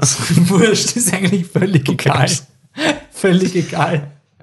Und als Setup ist, der Bran besiegt den Night King und dann versteht er erst, dass der Night King eigentlich nur runterkommen wollte für Game Boy. Ja. Und dann sitzt da der Bran schweißgebadet und dann sagt der Bran, what did you see? Und der Bran so, we've been wrong the whole time. Und der Jamie kommt halt zurück mit dem Sender nach King's Landing. King's Landing brennt mittlerweile, weil wieso nicht? Die Drachen fliegen einfach über King's Landing, so wie die Scheinwerfer quasi. Der Ice Dragon schläft irgendwo mit einem Fire Dragon und die machen ein Dragon Soup Baby. Irgendwas, alles um, um Ja. Ding herum, die, die White Walker türmen sich vor, vor King, also genau, die Cersei verbrennt King's Landing, um die White Walker zu besiegen und der Jamie kämpft da sich durch King's Landing Schulter an Schulter mit der Brienne und dem, dem, dem Hound mit dem brennenden Schwert. Fuck, Brienne wird zerfetzt, sonst irgendwas. Der Jamie, no! kriegt auch ein brennendes Schwert, weil wieso nicht? Und dann kommen sie in die Red Keep, alles stürzt schon ein. Die Cersei sitzt am Thron. Und dann so sagt die Cersei, You think you can harm me? I have the perfect protection. Dann kommt der Mann, stellt sich davor und der Jamie ist, oh fuck, keine Chance. Und der Mann, Go! I will handle him. Der Und Hound in dem, meinst ah, der Hound. Und in dem Moment fängt auch der Hound das brennende Schwert, hat er Angst vor Feuer. Und dann, fuck, im, im Throne Room, wo alles beginnt und endet. Mhm. Und zack, zack, es wird urgeil. Mhm. Und auf jeden Fall wird der äh, Jamie auch drauf, äh, der, Hound wird draufkommen. Er wird das Flaming Sword, er wird Urangst haben vor dem Flaming Sword. Dann haut er das in den Mountain rein, weil er weiß, er muss ihn nur berühren, dann fucken sie ab. Und plötzlich, aha, der Kyburn hat in der Vorfolge gesehen, dass die Whites so inflammable sind, hat eine anti-flammable Substance entwickelt, damit der Mountain flameproof ist. Und das ist so, oh, scheiße! Und dann, dann ist Game Ball on dann ist Game Ball wirklich on. Dann schaut, ihn der, schaut der Mountain den Kigen so an, haut ihn so durch den Saal, was die böse Endbosse töten nie direkt, sondern hauen immer fünf Meter in den Saal, nimmt das Bändeschwert aus dem, aus dem Bauch raus, kämpft gegen einen Sender, Sender, überwindet seine Angst gegen das Feuer, kriegt die zweite Gesichtshälfte von seinem Bruder verbrannt durch das Schwert und puncht ihm das Herz raus. So, ja. So wird's passieren. Hast du die Folge schon gesehen? es ist leaked. Okay. alles, alles liegt. Und dann kommt der Meister Volkan. Der Who? Meister Volkan, der war bei uns in, unserem, in unserer Gruppe, die geschaut haben, uns einen gegeben, der bestanden hat, dass der Meister Volkan stirbt. Das ist der Meister in Winterfell von den Balkans. Ah, okay, ja. Und der ist quasi der, der Coach vom, vom Hound. Der, der verarztet ihn und gibt ihm quasi das Anti-Burn-Serum und so. Okay. Weil der Meister Volkan wird, glaube ich, in jeder Folge erwähnt oder hat eine Sprechrolle. Das ist unglaublich. Oh, kann sein, dass der Sam dann noch lebt und dann lernt, wie man Brandwunden behandelt, sodass sie für immer verschwinden. Ja, so ja, er schabt sie einfach runter. Ja, genau. Das ist gerade bei Grace geschaffen. Okay, das ist literally, was passieren wird, sage ich dir. Ja. Ich will gar nicht über nachdenken, was, wie sonst noch passieren könnte, weil das klingt so logisch. Ja, Sie brauchen halt einen gescheiten Regisseur, der das wirklich Oder- inszeniert. Mehrere für jede Runde einen. Guillermo so. del Toro, Alfonso Cuarón. Okay, aber das heißt, Game Ball wird auch auf unterschiedlichen Realitätsebenen. Entweder das oder einfach es, sie, sie merken irgendwie, dass sie wieder gleich gut sind und dann sagen sie Pause und dann kommt die nächste Runde. Und Ah, dann da ist Walken Pep den Hounds ja, dann voll. quasi. ja, Oh, genau. okay. So stelle ich es mir vor eigentlich. Ja, mein, es könnte sich ja auch, es gibt ja die Theorie, dass der Brandon Night King ist. Ja. Also ich finde, was ist, wenn alle großen Krieger Cleganes sind? Also der Bran walkt Ja, die. Cleganes durch die Geschichte von Westeros Ja. und du kommst quasi drauf, dass der originale Night King war auch schon ein Clegane Ja. und der Stark, der den originalen Night King besiegt hat, war auch ein Clegane und dass dann quasi alle Realitätsebenen überlappen sich an diesem Nexuspunkt. Weil Wildfire entwickelt quasi Tachyonen, die durch die Zeit reisen. Und deswegen können sie dann in der letzten Folge im Thronraum durch die Zeit reisen. Who knows? Es macht Sinn auf Es jeden Fall. Also alles, was du jetzt sagst, das hat Sinn gemacht und es wird zu allem passen, was wir bisher gesehen haben. Und ich würde gerne einen Clegane-Fight auf unterschiedlichen Realitätsebenen sehen. Ich meine, für irgendwas muss Brans Fähigkeit gut sein. Und wenn es da hineinfließt, wie alles andere in den Clegane Bowl fließen wird, Es könnte auch sein, dass das der Grund für die Aria ist. Dass du quasi als Pre-Hype für Clegane Ball hast du das komplette House of the Undying und die, also die Aria würde Cersei umbringen. Der Mountain verhindert das und bringt die Aria einfach um, weil quasi ihre Storyline ist nur für den Mountain da. Und dann sagt die Cersei, holy shit, diese Faceless Men sind gefährlich, bitte bring mir die Faceless Men um. Und dann hast du eine Folge, wo der Mountain einfach durch alle Stockwerke vom House of the Undying levelt. einfach Geil. alle drei Leute, die da arbeiten, werden umgebracht oder sowas. ähm, na, aber es wird passieren. Ich bin in, Ja. jetzt Fan-Speculation aside und das ist 100 Pro. Ja. Ich hätte es nicht geglaubt. In Staffel 6 war das einfach nur ein Running Gag bei uns. Also, Aber es ist tatsächlich, es ist bestätigt worden, es ist wirklich bestätigt worden in der Folge. Äh, They will fight against each other. Und wie gesagt, jetzt ohne den ganzen, die ganze ausgeschmückte Idee, wie es passieren könnte, nachdem sie es schon so lange vor sich herschieben und jetzt nochmal im Finale von der Staffel 7 angeteasert haben, es wird ein Thing, es wird ein großes Thing, es wird nicht einfach so nebenbei ich, passieren. Ich es glaube schon, dass es, es wird diese eine Filler-Folge geben. Die gibt's ja immer. ja. Und Zum geht Beispiel fast die- immer um einen Hound. Die, die Gendry, nein, die, die Gen, ja genau, aber die, die Gendry-Folge war ja auch quasi eine Filler-Folge und die haben es hochgewertet durch Rückkehr von Fan-Favorite-Character. Ja. Also du gibst den Leuten dann immer so ein Zuckerl, um die Filler-Folge hochzuheben. Hm. Und das werden sie mit Click Ball machen, weil Voll. diese eine Folge wird dann quasi zu Click Ball. Aber wird der Hound einfach versuchen, die Cersei umzubringen, nachdem er erfährt, dass sie ihn betrogen hat? Oder? Der Hound will das ja, der Hound will einfach nur Rache an seinem Bruder und dann ist er fertig. Und dann, wenn nicht, geht er die Sansa heiraten. Aber passiert kein Gameboy. oh, das war auch eine Spekulation, die ich gehabt habe. Der Hound kommt nach Winterfell und sagt der Sansa, dass der Littlefinger den nicht betrogen hat, Das weil er ja vor Ort gewesen ist, wie das passiert ist. Dann hätte er endlich seinen Kuss gekriegt. Oh. Ich möchte nochmal festhalten, Bowl wird passieren und alle Zweifler da draußen könnt's mich mal. Everyone should have seen this coming. Ähm, ja, in dem Patrick Sinn. glaubt, das passiert nicht. Bitte? Ja, er hat gesagt, das passiert nicht. Er hat gesagt, der Zombie Mountain verbrennt kein Gameball. Machen wir bitte mal zu dritt am Podcast und sagen einfach nur, wie blöd Patrick ist. Was habe ich heute noch über ihn gehört? Irgendwas hast du noch gesagt, was ich nicht erzählt habe. Tyrion Wechselzeit. Ah ja, wirklich. Na, geh bitte. Ich glaube, Ich glaube, er ist einfach ein Hypebreaker. Ich glaube, er will einfach den Hypebreaken. Ich glaube, er, er, hat einfach zu Angst, dass er zugibt, wie cool Cleveland Ball ist. Ja. Und deswegen muss er so tun, als wäre es nicht der Film. Die Hypebreaker sind fast gefährlicher als die Breaker bei Dark Tower. Müssen wir mal über den Dark Tower sprechen. Uh, so, Resümee würde ich schon, aber was ich schon interessant finde, ich, find, ich fühle mich schon, als wäre das nicht für die generelle Zuschauerschaft, aber es ist schon ein bisschen Hypebreaker-Season, oder? Kommt mir vor. Die siebte? Ja? Nicht? Die war Hype-Maker. Es Wirklich? ist alles passiert, was, was, was die Fans wollten, und zumindest ein sehr großer Portion of the Fans. Und jetzt glauben es wahrscheinlich, dass alles über cool wird. Weil Danny und John schlafen endlich miteinander. Die gleichen Leute, die damals geschrien haben, weil Cersei und Jamie sind ja Geschwister, sagen jetzt, wuhu! Okay, weil ihr habt, Danny die, ihr habt die Erfahrung gemacht, dass viele Leute halt, die halt wirklich so Casual-Schauer also den Le viele Leuten hat der Ice Dragon nicht so taugt und den Casual schauen, die waren voll, oh mein Gott, ein Ice Dragon, oh mein Gott, wie geht's weiter mit Ice Dragon? Also wirklich so, wow, okay. Ich hätte nicht geglaubt, dass du so eine emotionale Reaktion zu dem Konzept eines Ice Dragons hast. Ja, aber das meine ich ja eben. Der Hype wird gestärkt, nicht gebroken.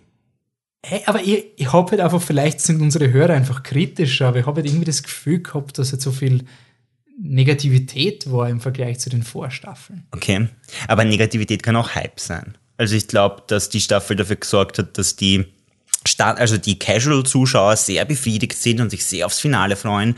Und die, die Very Invested Zuschauer und Zuschauerinnen, wie wir zwei auch, sehr viel mehr über diese Serie noch nachdenken als vorher ohnehin schon. Mhm. Komischerweise. Ich habe nämlich glaubt, sobald John und Danny miteinander schlafen, höre ich auf, über die Serie nachzudenken, weil es mir einfach wurscht wird. Ganz im Gegenteil. Ich mhm. bin so irritiert von der Gesamtsituation, dass ich gar nicht mehr aufhören kann, teilweise über Nacht. Nein, ich bin auf jeden Fall neugierig, weil ich finde zum Beispiel, sie macht das nach jeder Staffel Game of Thrones, ich habe es noch nicht gemacht, aber die erste Folge nochmal schauen, allererste Folge quasi mhm. von der Serie. Es ist halt ein Wahnsinn, was sie tut. Und ich finde gerade ich würde jetzt noch den Vergleich zu Lost zum Schluss bringen. Ähm, okay. Ähm, Lost hat in der, das hat jemand gesagt, mit dem habe ich halt quasi so normal geredet, der hat gemeint, der findet Game of Thrones gerade ziemlich scheiße, weil sie machen den gleichen Fehler wie Lost. Sie beziehen sich auf Dinge aus der ersten Staffel und hypen diese Dinge hoch verstehe ich. Lost hat das in der letzten Staffel unglaublich arg gemacht. Ja, aber die haben auch. Das Problem war, dass sie es versaut haben. Ja, ganz extrem also, versaut. Bei Lost war es, es hat so zwei Skelette gegeben in Folge 2. Our very own Adam and Eve. Adam and Eve, Wahnsinn. Und die werden, sind unser Beweis, dass das wir alles durchgeplant haben. Und das haben sie dann gezeigt. Und die Skelette waren in einer falschen Position. Das muss man zusammenbringen. Lol. Da ist ja der, der Stein, den der Hand wirft, noch ein minimaler Fehler mhm. zu. Sowas. Und ich muss halt wirklich sagen, es, auch wenn es halt standardisierte Dinge oft sind, das, wie gesagt, es macht halt wirklich alles Sinn, hm. eine Geschichte halt so aufzuziehen. Und ich sehe jetzt keine großen moralischen. Es ist nicht wie Lost, wo die Figuren quasi hin und her flippen, sondern du, du schaust jetzt Staffel 1 und denkst dir, holy shit, die Sansa ist die, die den Littlefinger Master Player hm. besiegt. Das ist eigentlich schon beeindruckend, ja, wenn man so von der ersten Folge angeht. Und auch wenn man so denkt, so, die Wall ist weg. Es ist schon irgendwie massiv. Ich hätte nicht geglaubt, dass die Wall zusammenstürzt. Ich hätte eigentlich geglaubt, das läuft auf eine finale Schlacht an der Wall mhm. hinaus. Und das macht mir jetzt extrem viel Hype für die nächste Staffel, weil jetzt alles passiert ist, von dem ich geglaubt habe, dass passieren wird. Oder halt so, so Fantheorien, weil ich mhm. mir gedacht habe, ja, ich weiß nicht, ob die Wall wirklich zusammenstürzen. So, und jetzt ist das alles passiert. Wir haben Ice and Fire schon gehabt, die mhm. Drachen haben schon gegen die Zombies gekämpft, das heißt, das kann nicht die Allgemeinlösung sein. Ja. Und das macht mir viel Spannung auf die, auf die letzte Staffel. Also ich, ich war schon lange nicht mehr so motiviert, alte Folgen nochmal zu schauen. Auch die ersten Barrick Dondarrion Folgen. Mhm. Einfach so diese ganzen Sachen. Also ich hätte nie damit gerechnet, dass der Barrick überhaupt wirklich wichtig wird, aber da warst du scheinbar auf dem richtigen Riecher und ich habe mich komplett vertan. Na, das war für mich nicht rieche, aber es war für mich eine Hoffnung. Ich erinnern, in Staffel 3, da habe ich noch auf Englisch geschrieben auf der Seite und da habe ich halt die Staffel 305, das war Kissed by Fire, die Folge, die beginnt mit dem Kampf Mountain gegen, äh, Hound gegen, wieso kann ich den nicht unterscheiden? Hound gegen ähm, Barrick und mhm. dann steht der Barrick wieder auf und das war so ein, das, ich habe da so geschrieben, okay, das ist ein Game Changer, das wird die, das ist der Moment, wo die gesamte Geschichte sich ändert. Und mhm. auf eine Art war es noch immer richtig, weil sie auch von Jon Snow hinausgelaufen ja, genau. ist. Ja. Jetzt ist halt wirklich die Frage, ob sie das noch irgendwie lösen. Oder ob es nur, ich, ich hätte auch kein Problem, wenn sie sagen, der Lord of Light ist halt einfach wirklich so ein Meta-Player, den man einfach nicht versteht. Ich weiß gar nicht, ob das jetzt unbefriedigend ist oder nicht, aber. Sie könnten im Barracks Destiny auf nach der Serie verschieben, tatsächlich ihn einfach überleben lassen und es ist noch unklar, was er für eine Rolle spielt. Oder man könnte dann wirklich danach alle seine Szenen analysieren, auf alles, was er gemacht hat, hin und dann erkennen, dass alles, was er gemacht hat, irgendwelche wichtigen Konsequenzen hat. Ja, das kannst du ja bei jedem Figur Zum machen. Beispiel in Hound wieder zurück nach King's Landing führen in irgendeiner Gameboy. Form. Zum Beispiel. Ähm, Ist der Lord of Light eigentlich nur der Lichttechniker von Lego Game Boy? ist das einfach nur, der Typ hat seit 20 Jahren so ein fettes Lichtsystem und er kommt immer mit nach King's Landing und sagt, hey, 10.000. Verkaufst du 10.000 Gold Dragons, Alter, wozu? Und er wartet einfach auf die Game Boy, damit er endlich zu einer Frau zurückkommt und sagt, Schatz, ich hab die, ich hab die Lampen verkauft. oh weh. Nein, ich bin motiviert, aber ich, ich bin eigentlich, für mich ist immer dieses Game of Thrones war immer dieses, es hält sich länger, als ich geglaubt habe. Es muss sich jetzt noch zwei Jahre halten, weil es bis dahin dauert, bis man die. Nein, nein, im Sinne von, ich kann mir erinnern, bei Staffel 5 war es ja wirklich Certified Worst Season Fs und jede Folge, alles war scheiße und nichts. Das war so anstrengend. Das war wirklich die anstrengendste Season aller Zeiten. Und wann du sie zurückblickst, ist sie eigentlich echt solide. Ja, ich find's Ähm, cool. Auf jeden Fall, da war dann dieser Moment, wo viele Leute gemeint haben, jetzt könnte der Hypebreaker kommen, weil es jetzt so, es hat mit vielen Cliffhangern geendet. Wenn der Jon Snow jetzt zurückkommt, dann brichst du dieses Anyone can be killed. Und ich glaube, dass der Vorteil war, dass die Staffel 6 so stark war, dass das halt einfach drüber gefetzt hat. Also ich glaube, Staffel 6 hat man halt nicht eingeschätzt, dass die so auf beiden Beinen steht. Und dann war halt noch das mit Hodor, was ein gut getimter Hype-Moment war. Also das war eigentlich ein wertloser Kill, aber most emotional Moment of all time, glaube ich, für die meisten Leute. Und Staffel 7 hat uns jetzt doch eher das gegeben, was wir glauben, das kommt. Aber mich damit sehr überrascht und ich bin einfach froh, dass das alles schon in Staffel 7 passiert ist und Staffel 8 nochmal ein kompletter Gamechanger sein kann, wenn es will. Oder halt einfach das, das Ruder so herumreißen kann, dass man es gar nicht mehr Was mich freut, ist, wir haben jetzt wirklich Zeit, uns mit den Zombies zu begeistern. Also es ist halt wirklich so dieses, wenn die Wall nicht gefallen wäre, dann, dann hätte es der Korken in Lost sein können. In Lost läuft alles auf einen Korken raus. Und Spoiler. Wenn du ihn ziehst, geht das Licht auf und das äh, ab und das ist schlecht. Das muss ihn wieder reinstecken, dann geht das Licht wieder an. Das ist gut. Und das ist sehr peinlich, diese Geschichte. Und deswegen hat Lost einfach diese Geschichte nie erklärt. Und das war dann, ich glaube, die viertletzte Folge hat den Korken eingeführt, kann das sein? Äh, die, Ganz schlimm. Also diese Across the Sea, das war die, das war sogar die vorvorletzte, oder? Das war Folge 15 und dann kamen 16 und 17. Und 17 war eine Doppelfolge. Irgendwie ja, so. aber U-Boot war auch noch nach Across the Sea. Also U-Boot und herzliche Charaktertötung war nach Across the Sea. Mhm. Und dann kam, also Across the Sea, dann, dann Nebencharaktere umbringen und dann die Hauptgeschichte mit den Korken, den Ja, man stimmt. ziehen muss. Und ich bin sehr begeistert von Game of Thrones, dass sie es jetzt gemacht haben, dass das wirklich jetzt schon ist, die Zombie-Armee da. Nicht nur, du endest mit sie stehen vor der Wall, sondern sie gehen definitiv weiter. Und auch jetzt schon, John ist ein Targaryen und auch jetzt schon, er schläft mit der Danny. Sie machen das alles jetzt schon. Das finde ich also cool gerade. Ja.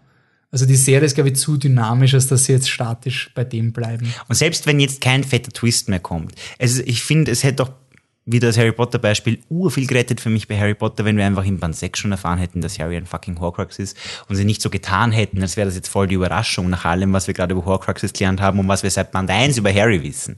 Wenn wir das im Vorhinein erfahren hätten und dann einfach die Story basiert wäre, hätte ich ein ganz anderes Gefühl für das Ganze gehabt. Und das machen es vielleicht jetzt auch. Vielleicht kommt kein fetter Twist mehr, vielleicht passiert jetzt einfach ein Krieg und ein Kampf. Aber sie haben zumindest vorher alles vorbereitet dafür. Und ich glaube, das könnte sich gut revanchieren. Das haben sie auch halt mit der sechsten Staffel schon gemacht, mit den White Walker-Dingen. Also da, da muss ich ihnen wirklich anrechnen, dass sie die Karten auf den Tisch legen. Ja, das das, total. das ist wirklich, das finde ich sehr gut. Und auch, ich glaube ja doch, ich meine, wirklich, und wenn, wenn ich irgendwann mit Arbeitskollegen, Schulkollegen, Studienkollegen stehe und irgendjemand sagt, ah, es kommt noch ein Horn vor, sagt Bullshit. Bullshit. Diese ganzen Hörner-Theorien, die jede Staffel ausgraben werden seit Staffel 2. Das kommt nicht mehr vor. Das ist irgendein Schmarrn aus dem Buch, aber es, was wetten wir jetzt, dass kein Horn vorkommt? Ich glaube das einfach nicht. Ich bin auf deiner Seite. Also- ich wüsste nicht, wo das noch herkommen soll. Außer der Euron kommt eben auf einmal und sagt, aha, zieht sich hab ein Horn aus dem Arsch Ja, aber das ist ja jetzt wie die, also was die vor der Staffel haben sie gesagt, ja, Euron und Cersei teamen ab und er hat ein Horn. Jetzt ist Euron geht nach Essos, kommt zurück No. mit einem Horn. Und Es ist immer dieses blöde Horn. Und ich immer glaube, diese blöde das Einzige, was ich hoffe, ist, ich hoffe noch auf einen finalen Buchtroll. Einen Troll würde ich mir wünschen. Nämlich, dass die Golden Company kommt. Der Anführer stellt sich als Griff vor, stellt seinen Sohn Young Griff vor und die Oh, oh. sterben beide. Ah, das wäre geil. Das fände ich so geil. Also Serienschauer werden sich jetzt nicht auskennen, aber das wäre einfach so ein Troll an die Buchleser, dass deine Storyline, die nicht in der Serie ist, noch kurz anerkennst und sie dann tötest. Das wäre lustig, Das, ja. das fände ich einfach super. Ich glaube halt schon, dass die Golden Company, sie werden einen General haben. Also, Brown Ben Plum. Einfach ja, so. irgendwie so eine, so eine Figur. Ich glaube, da gibt's ein Fan-Shoutout oder so. Also das. Und was ich, eben dieses Horn wäre für mich so, als würdest du eine extrem durchgeplante Buchreihe machen und im siebten Buch plötzlich drei Artefakte einführen, die noch nie erwähnt wurden. Ja, und die sind das Zentrum von allem. Von und, allem, ja. ever. Und, Das wär und wirklich plötzlich sick, ja. Regeln. Also ich glaube nicht, dass ein Elder Wand in, in Game of Thrones kommt. Wenn es einen Elder Wand gibt, ist es der Bran. Aber Mhm. das ist ja schon telegrafiert worden seit Staffel 1, Mhm. wenn das so ist. Also ich glaube, wenn der Bran irgendwas Magic macht, dann brauchen wir uns eigentlich echt nicht wundern. Das ist eigentlich so, dass ich, ich habe eigentlich schon gehofft, dass der Bran quasi etabliert wird als urwichtig und taktisch essentiell, dass wenn er stirbt, du plötzlich diesen Suspense-Moment hast mit oh, Scheiße, wir haben unsere Geheimwaffe verloren. Also ich kann mir schon vorstellen, dass der Bran vielleicht doch stirbt, so im Sinne von Stakes. Aber wer ist dann der Three-Eyed Raven? Die Magic wird doch Braucht man einen Three-Eyed Raven? Ich glaube, die Magic wird komplett verschwinden. ja. Dadurch, dass der Bran nicht high in einem Baum festhängt, wie ich es original geglaubt habe. Außer er tut's und er sieht das alles, was jetzt gerade passiert, nur in seinem Ich mein, Baum. Speaking of, eine, eine verrückte Theorie noch. Die, die Wildfire, Mad King, Time Travel Bran, Night King Theorie, die, die könnt ihr gerne googeln, die finde ich zu kompliziert. Ich glaube, sie passiert nicht. Ich fände die Theorie, dass der Bran der Free-Eyed Raven aus der Zukunft ist, trotzdem geil. Weil es wird nichts an der Geschichte ändern, aber dass er, dass der Free-Eyed Raven quasi nie da Genau. war, Okay. Weil du siehst ihn ja auch nicht erstochen, sondern er hört einfach auf zu existieren, wie der Night King quasi zusticht. Wir sehen ihn nicht als Leiche. Dass der Bran sich selber ein Loop erzeugt, dass er sich selber rekrutiert. Es ist unnötig und aber es es wär wäre dann ein cool. Payoff für einen Loop. cool. Es wäre ein Payoff für einen Loop und du würdest den Free Raven erklären. Ja. Also das wäre für cool. mich so ein, ein einfacher Fix, der die Haupt... Ich finde, mein Problem an Night King Bran ist halt einfach, oder, oder Mad King ist von Bran manipuliert worden, es nimmt von den Figuren was weg. Mhm. Und wenn der Bran der Free-Eyed Raven immer ist und immer gewesen ist, dann kommt das auf so einen Meta-Level-Bullshit, so I'm the Free-Eyed Raven, I always have been, always will be, ich löse mich jetzt in eine Fantasy-Energiewolke auf. Mhm. Fände ich okay. Also ich fände es okay, es muss nicht sein, aber das Wird wär- nicht passieren. Ich sage, es wird nicht passieren. Aber weil irgendjemand hat mit mir noch geredet über Fragen, die damals urwichtig waren, wie zum Beispiel, wer ist der Free-Eyed Raven? Und das ist jetzt ja komplett unwichtig. Some random guy, das kennen wir ja ist immer ja, aber ganz ehrlich, im guy. Vergleich zu Lost finde ich es noch immer okay. Das fand ich bei Lost auch noch okay, dass Jacob some random guy war, aber ähm, Sie hätten es halt nicht so hypen ja, sollen, bei Game wer of, genau, bei Game of Thrones hat mich gar nicht gestört, weil der Three-Eyed Raven war der Three-Eyed Raven, das war der Kerl, der einen Bran zu sich ruft. Also ich habe da nicht damit gerechnet, dass was, es ist Ned Stark als äh, was auch immer Leiche. Keine Ahnung, also damit habe ich gar nicht gerechnet. Ich habe nicht gewusst, dass das ein Thing war. Ja, plus, naja, nein, es sind halt, was das ist, glaube ich, der Unterschied zwischen Buchlesern und Serienschauern. Mhm. Als Buchlesern interessiert das nicht, weil im Buch hat der Free-Eyed Raven ja auch eine Hintergrundgeschichte. Er ist ein Blood Raven und ist auch ein Targaryen. Mhm. Genau. Blackfire, Gott oder? Sei, Blackfire. Nein, nein, nicht Blackfire. Doch, Targaryen. Äh, er ist Rivers. Ah, er ein ist- Bastard, okay. Er ist ein, Bas ein legitimierter Bastard von King Ah, so herum. bla bla bla, the second, 25th, Wie auch immer. sonst That irgendwas. guy. Ich habe zehn Podcasts über die Blackfire Rebellion gehört und ich kenne mich noch immer nicht aus, aber ich finde es urgeil. Ich finde die Blackfire Rebellion, aber da bin ich zum Beispiel froh, dass die Serie das nicht erklärt hat, weil noch ein Secret Targaryen Ja, wirklich, who cares? Im, Im Buch ist nicht wichtig und deswegen ist es okay, dass er ein Targaryen ist. Aber in der Serie hätten sie es ja wirklich reingehämmert und Gott, stell dir vor, der wäre der Vater vom Mad King gewesen und so, I have to sin for my grandson oder irgendwie. Äh. Ist die Quaith nicht auch noch irgendein Secret Targaryen Alle oder so? sind Secret Targaryens. Okay. Der Hodor ist ein Secret Ah, Targaryen. Der Hodor ist ein Secret Targaryen, weil er die Door holden musste, wie da irgendein Targaryen sich abgefackelt hat oder so. Ah. Gab's, das war, glaube ich, die einzige. Es gab eine Person auf Reddit vor Staffel 6, die Hold the Door wirklich so in, in die Richtung gedeutet hat, aber mit Secret Targaryen. Also ja. So, wir drehen uns langsam im Kreis wie Brand. Mhm. Wir sind schon bei. Secret Targaryens keinen Bock drauf. Okay, passt. Danke fürs Zuhören. Tom, wo findet man deine ähm, dekonstruierenden Ergüsse? thomaskodner.webnote.at Geht's auf meine Website, lest meine Geschichten. Ich kann nicht versprechen, dass sie irgendwas mit Game of Thrones zu tun haben, aber ich behaupte es einfach mal. Findet die Hinweise auf Game of Thrones und Song of Ice and Fire in meinen Kurzgeschichten. Ich würde sagen, sie haben sicher was mit Dark Tower zu tun, weil alles hat irgendwas Alles hat mit Dark Tower zu tun. Findet die Connections zu Dark Tower in meinen Kurzgeschichten oder in meinen Gedichten auf Instagram slash Thomas Kodner, I guess. I really don't know. Ihr findet den Link auf meiner Website. Und ihr könnt auch alles auf Facebook finden. Äh, Facebook.com slash Seamus Laren. Das ist das Einzige, was nicht Thomas Kodner ist. Seamus, äh, Seamus geschrieben. Also wie Seamus? Genau, wie Seamus Finnegan. Und Laren, L-A-R-R-E-N. Das ist Warum? mein... Das ist eins meiner vielen Internet-Pseudonyme. Schaut nicht, was Seamus Laren noch alles gemacht hat im Internet. The Dark History. Das ist der einzige, den ich bekannt gebe jetzt. Alle anderen behalte ich für mich. Ja. Okay. Findet mich, lest mich bitte, wenn ihr Lust habt und sprecht mal drüber. Ich habe euch alle gern. Wir werden weiterhin, was ist der nächste Podcast, haben wir gesagt, wird wahrscheinlich It. Ja, hoffentlich. Außer ich schummel einen Slash Filmfestival Podcast dazwischen. Aber wir werden beide bei der Premiere von It sein. Ja. Am 21. September. Gott sei Dank noch Karten gekriegt. Ja. Das war echt Das war echt knapp. Ich lese gerade, das Slash Filmfestival Colossal und It sind beide ausverkauft. Okay. Ähm, ebenfalls beeilen sollte man sich für It Stands the Ran- Sands Red. Ich meine, das ist wahrscheinlich wurscht, weil in zwei Tagen ist das auch schon ausverkauft. Aber wir werden beim Slash Film Festival sein. Danach überlegen wir uns, wie es weitergeht. Wir haben noch Heroines, wir haben noch den Goldenen Kompass, den du heute schon so angeschnitten hast. Also das ist noch immer möglich. Hm. Ich finde, wenn Game of Thrones vorbei ist, könnte man noch immer eine Dark Tower Interpretation von Game of Thrones machen. es ist sicher der Dark Tower irgendwo. Ähm, Bei Game of Thrones kann es aber echt schwierig werden, glaube ich. es gibt wenige Türme, gell? Hm. Es gibt Naja, den Tower, wo der John geboren wird. Tower of Joy, da ist alles drin. Also Ja, vielleicht will der Brand deswegen zum Tower. Das ist möglich. Also, ähm, und sonst, ich, ich wäre wirklich, ich meine, das hängt jetzt von eurem Feedback ab, was ihr sagt, ähm, ich wäre für einen Audiokommentar, dass wir Folge 1 reinhauen mit Trinkspiel und kommentieren. Wenn es wollt, richtet man Live-Chat ein, wenn es wirklich sein soll. Aber da- das wäre ich als Experiment, wäre ich dafür zu haben. Ansonsten, Potter dauert noch, glaube ich, ein. Fantastic Beasts kommt nächstes Jahr, ja. Ja, und derzeit haben wir noch nicht genug News, um wirklich zu reden. Es geht um einen Zirkus, scheinbar haben wir heute erfahren. Aber ich wäre nicht abwes, also ich wäre nicht abgeneigt, irgendeinen anderen Harry Potter Podcast, der komplett aus dem Konzept fällt, zu machen. Also irgendeinen Fringe Harry Potter Podcast von Themen, die nie in den Filmen vorkommen. Ich meine, du, sorry, du kennst doch sicher Wir können über Harry Potter und die Goldene Festung sprechen. Die Fanfiction-Version, die einfach so viel besser ist als das Original. Ich meine, wir könnten alle Alternativen. Ah, ja, der war jetzt. Äh, ja, Harry Potter und die Goldene Festung, aber einen eigenen Podcast zu einem Fanfiction. Es gibt vor allem keinen Film dazu. ja. Das ist ja Film-Podcast. Ja. Aber wir können wirklich so ein Buch-Film-Comparison-Ding machen. die schlechtesten Harry Potter Fan. Nein, wir sind positiv. Die besten Harry Potter Fanfilme gibt es da welche? Es gibt nur viele Aber Fanfilme. gute. Mir hat einer ganz gut gefallen, ich weiß es nicht.